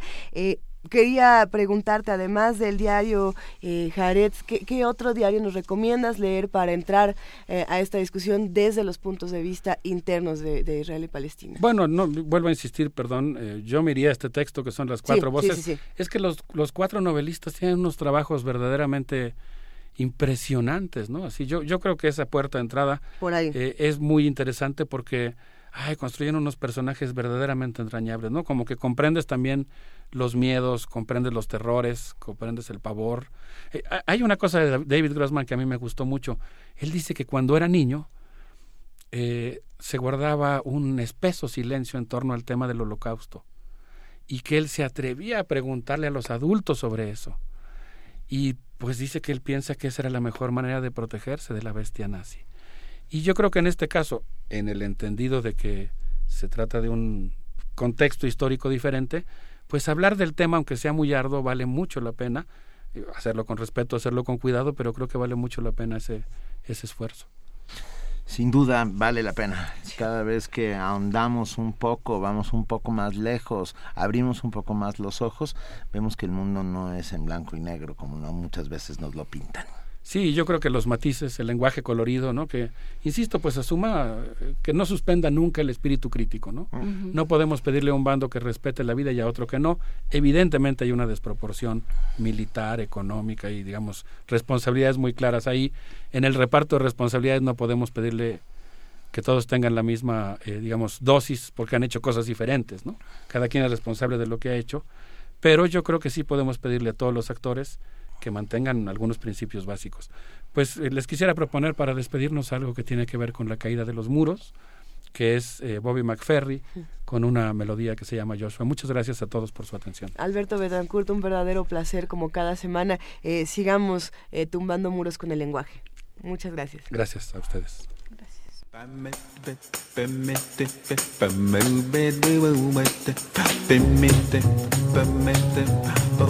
The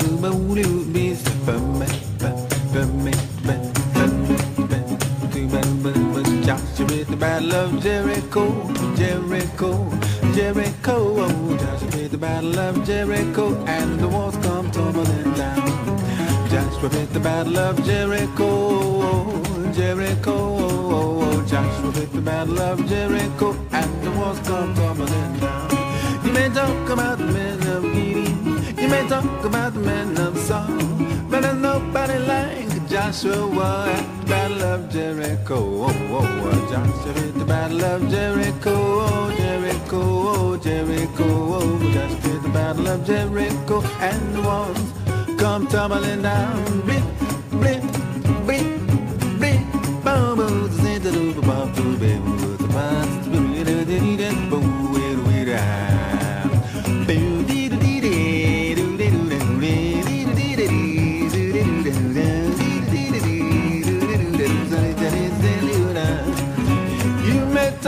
talk about the man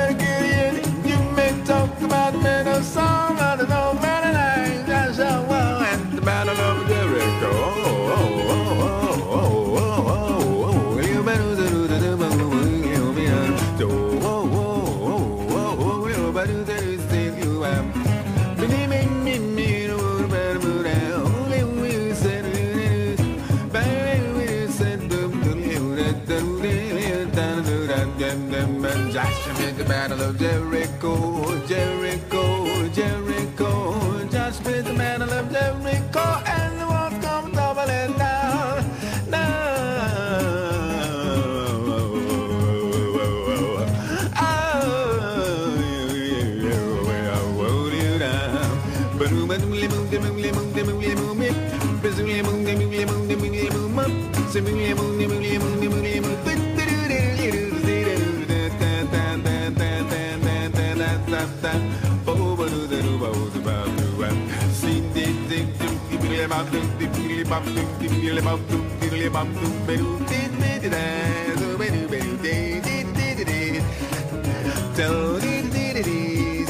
And the walls come tumbling down.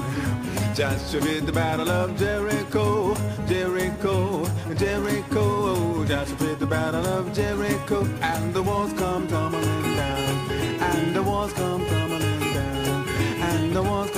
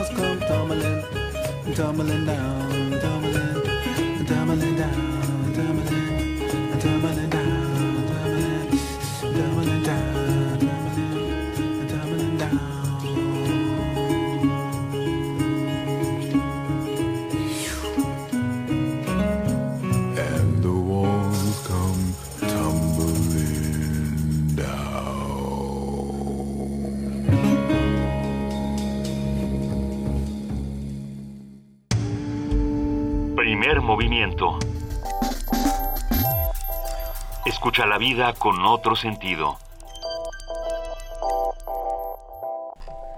Como siempre nos quedamos con muchas reflexiones sobre la mesa al hablar con el doctor Alberto Betancourt en su sección Mundos Posibles. Y bueno, eh, vale la pena preguntarnos qué tipo de narrativas elegimos, desde dónde estamos contando las historias, a quién se las estamos contando. Eh, para eso un ejercicio interesante que nosotros estamos proponiendo aquí en Primer Movimiento es que nos manden postales sonoras donde nos cuenten historias de la calle, de sus casas, de sonidos extraños, eh, de todo lo que vayan encontrando, que tenga una historia distinta, que tenga otro tipo de lenguaje eh, queremos invitarlos también a que nos las manden, eh, que nos manden postales del centro histórico para la fil de minería al correo radio arroba unam .mx, ahí pueden mandarnos otra, otras postales, pero ahora vamos a escuchar una. Antes de escucharla, eh, Benito, ¿quieres...? solamente recordar que hoy a las 6 de la tarde en la Feria Internacional del Libro del Palacio de Minería se presenta, se presenta la colección Contacto, ah, coordinada por nuestra querida amiga y colaboradora Maya Fernández Miret, eh, en el Salón Manuel Tolsa. A los 10 primeros que lleguen con su credencial vigente de la UNAM, que demuestren que son estudiantes de la UNAM y que están cursando, le van a regalar a los 10 primeros una colección completa de contacto. Excelente, es, una excelente noticia. Todos vamos a la fil de minería y todos a mandar postales sonoras. Esto que vamos a escuchar es Amasando Memelovsky.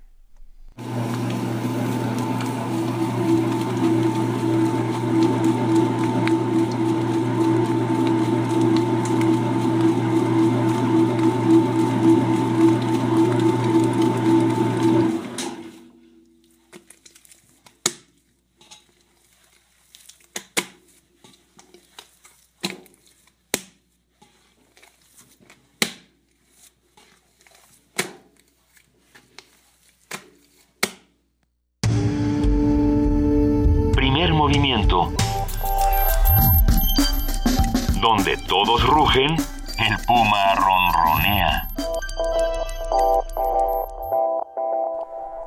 9 de la mañana, 43 minutos. Escucharon la masa siendo pasada por el rodillo y luego una máquina que amasaba. Es, qué interesante, cómo, cómo de repente los sonidos. Ah, se convierten en, todo justamente una postal, ¿no? Es una textura, la masa, la textura de la masa cayendo en el metal, eh, golpeando con toda su espesura. a mí se me hace un ejercicio delicioso. A mí también. Gracias a todos los que nos están mandando postales, de verdad que, es un verdadero placer. Sigan haciéndolo, de verdad lo necesitamos. Ah, ya tenemos en la línea al doctor Luis de la Barrera Solórzano, director del Programa Universitario de Derechos Humanos. Muy buenos días, Luis, ¿cómo estás? Buenos días, mucho gusto en saludarlos. Buenos días, auditorio de Radio UNAM. Nadie objeta, ¿quién podría hacerlo razonablemente? El uso terapéutico de la marihuana. El cannabidiol ha dado magníficos y sorprendentes resultados en el tratamiento del síndrome de Lennox-Gastaut la niña Graciela Elizalde padecía numerosas convulsiones epilépticas diariamente y su mejoría ha sido asombrosa desde que se le suministran medicamentos elaborados con base en el cannabidiol, sustancia química no psicoactiva de la cannabis, planta de la que se obtiene la marihuana.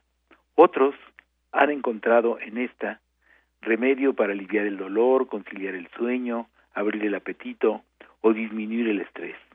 También ha funcionado como analgésico, antiemético, broncodilatador o antiinflamatorio.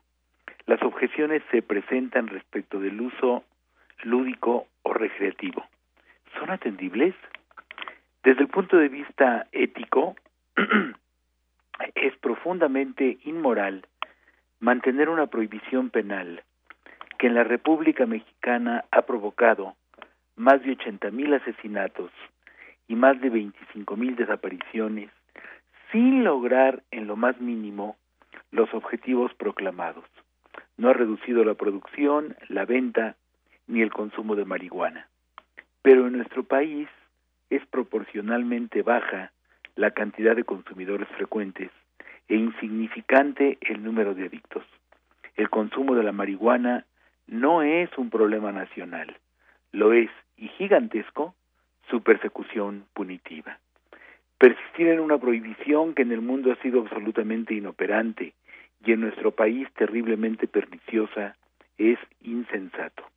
Derogarla no es aceptar que sea plausible fumar marihuana, sino quitarle el fabuloso negocio a grupos criminales y reconsiderar el asunto como un tema de derechos humanos y salud, no de persecución penal. Desde el punto de vista de los derechos humanos, la prohibición atenta contra la libertad de los adultos en pleno goce de sus facultades mentales de decidir qué sustancias consumen, aun cuando éstas pudieran resultarles dañinas. A mí que soy diabético me resulta aconsejable no consumir bizcochos, refrescos, gorditas de chicharrón chorreantes de aceite y otras delicias igualmente poco saludables, pero de ninguna manera estaría de acuerdo en que se me prohibiera adquirirlas y saborearlas con una culminación penal. Como argumentó la Suprema Corte, una persona mayor de edad tiene derecho a conducir su vida como le plazca, siempre y cuando no dañe a terceros.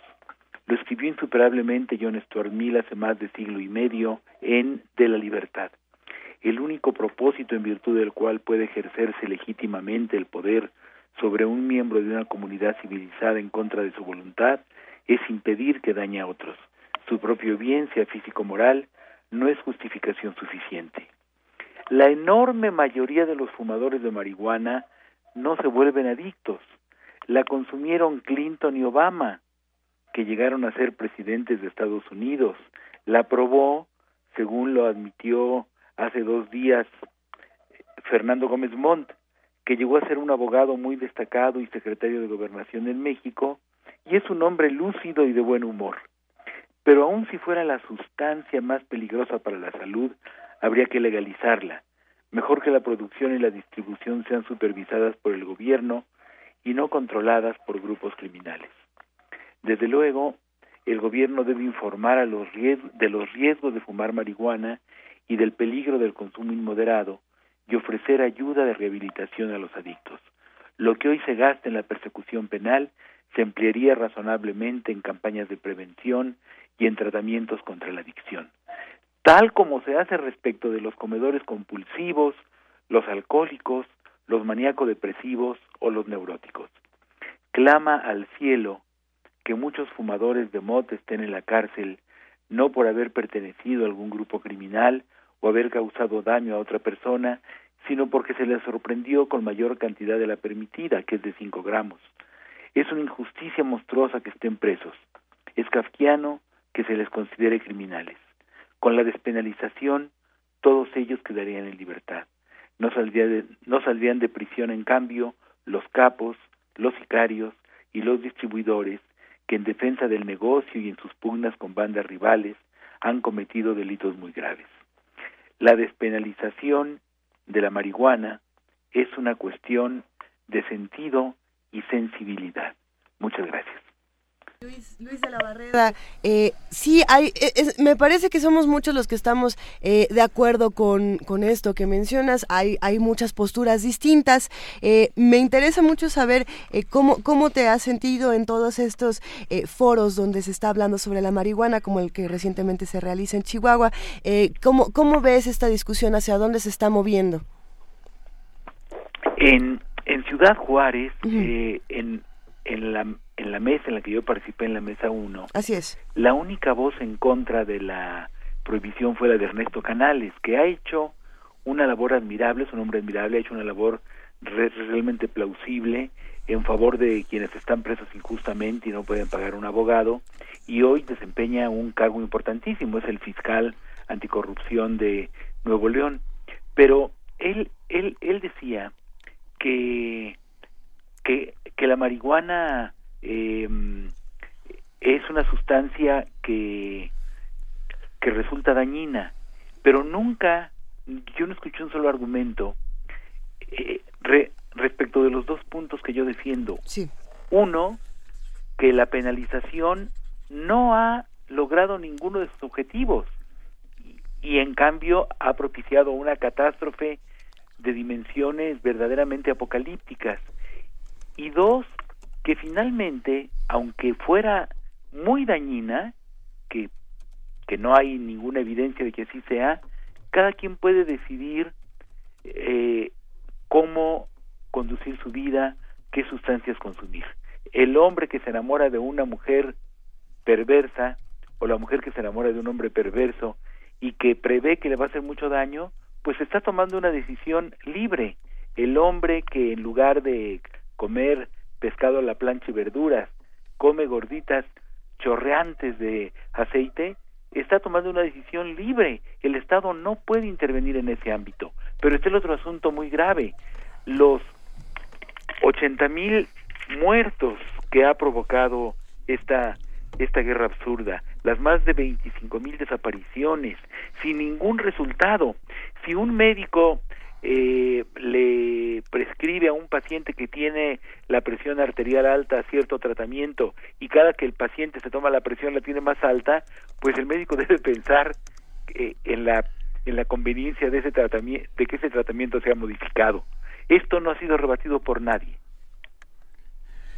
Pues bien, esto no, eh, y así es, no ha sido rebatido por nadie. Millones de gracias, eh, Luis de la Barrera Solórzano, por estar esta mañana con nosotros y, y, por estar todos los jueves con nosotros. Un abrazo, buenos días. Gracias, Mil un gracias, hasta luego.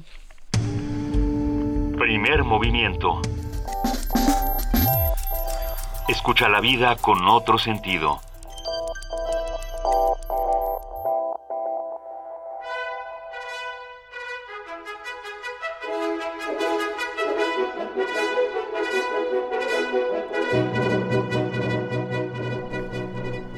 Y a las 9 de la mañana con 52 minutos se acerca velozmente Frida Saldívar. Muy buenos días, Frida, ¿cómo estás? Buen jueves, muy bien, gracias, Luisa. Y a todos los radioescuchas. ¿Qué, ¿Qué va a pasar esta mañana y el día de hoy en Radio UNAM, querida Frida? Pues los invitamos a que cambien la frecuencia al 860 de AM, Radio UNAM, porque a las 5 de la tarde tenemos el cine y la crítica con Carlos Monsiváis.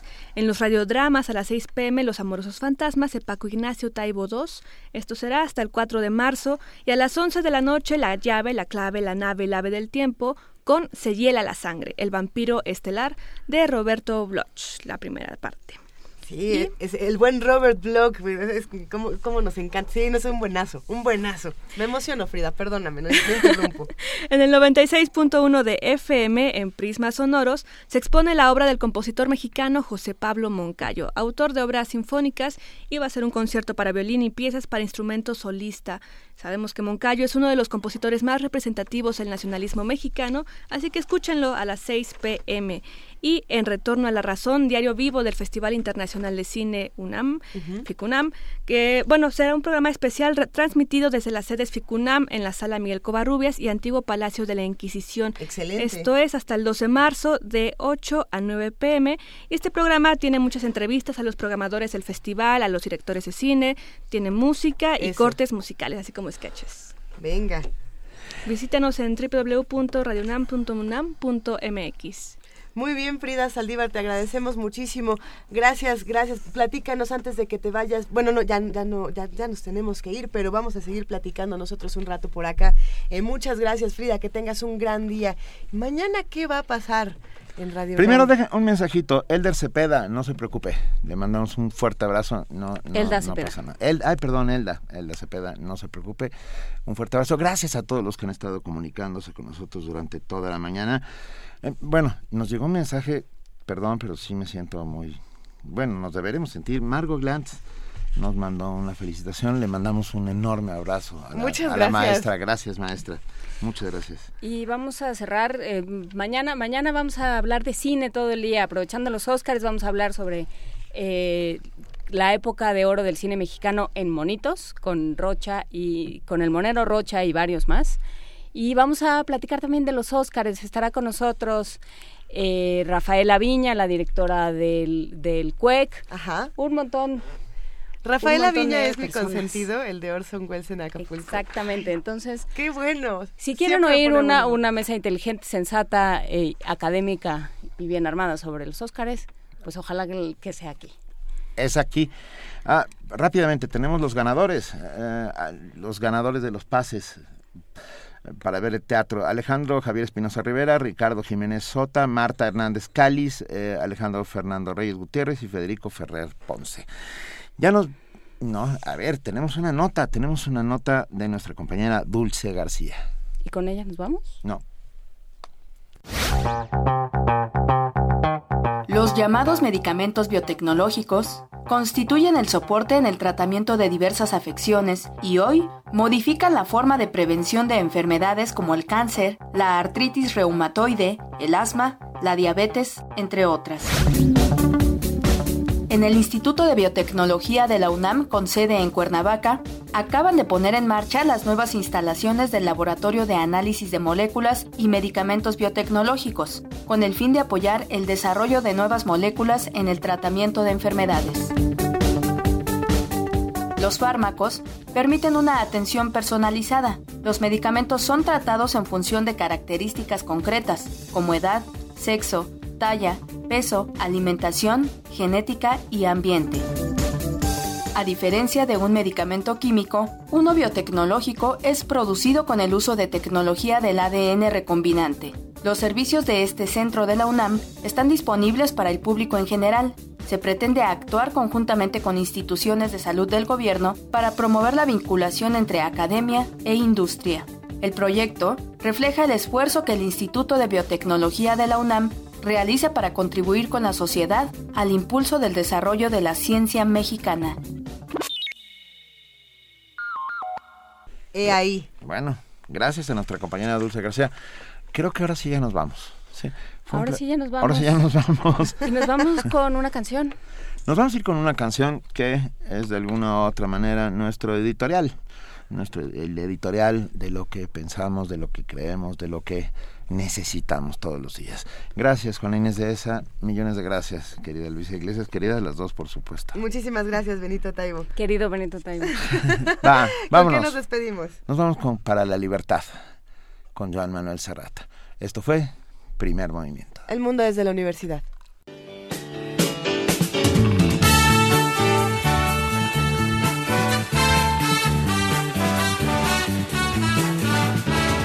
Para la libertad. Sangro, lucho, pero vivo para la libertad.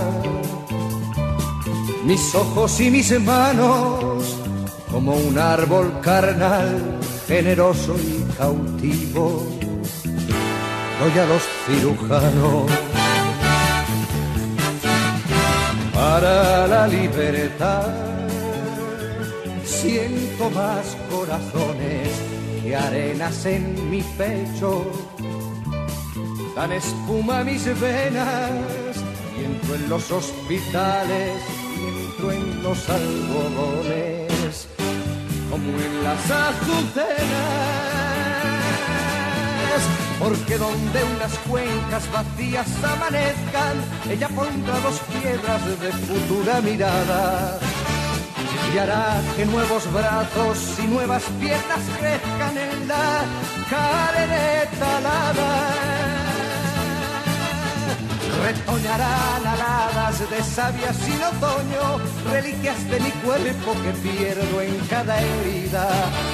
Porque soy como el árbol talado que retoño, aún tengo la vida para la libertad sangro, lucho, perdigo para la libertad.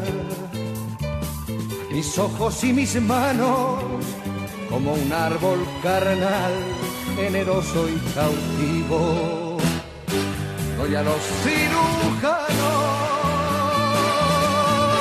porque donde unas cuencas vacías amanezcan, ella pondrá dos piedras de futura mirada y hará que nuevos brazos y nuevas piernas crezcan en la carne talada.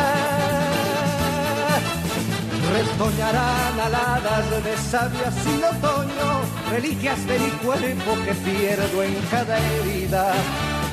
Porque soy como el árbol alado que retoño, aún tengo la vida, aún tengo la La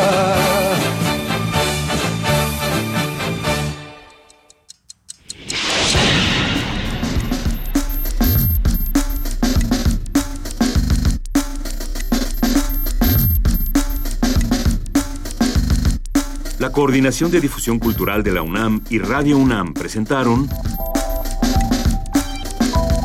Primer movimiento. El mundo desde la universidad.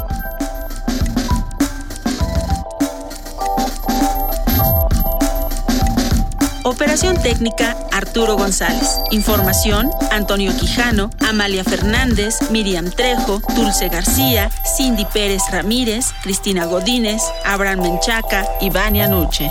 Producción Silvia Cruz Jiménez, Frida Saldívar, Paco Ángeles y Tamara Quirós.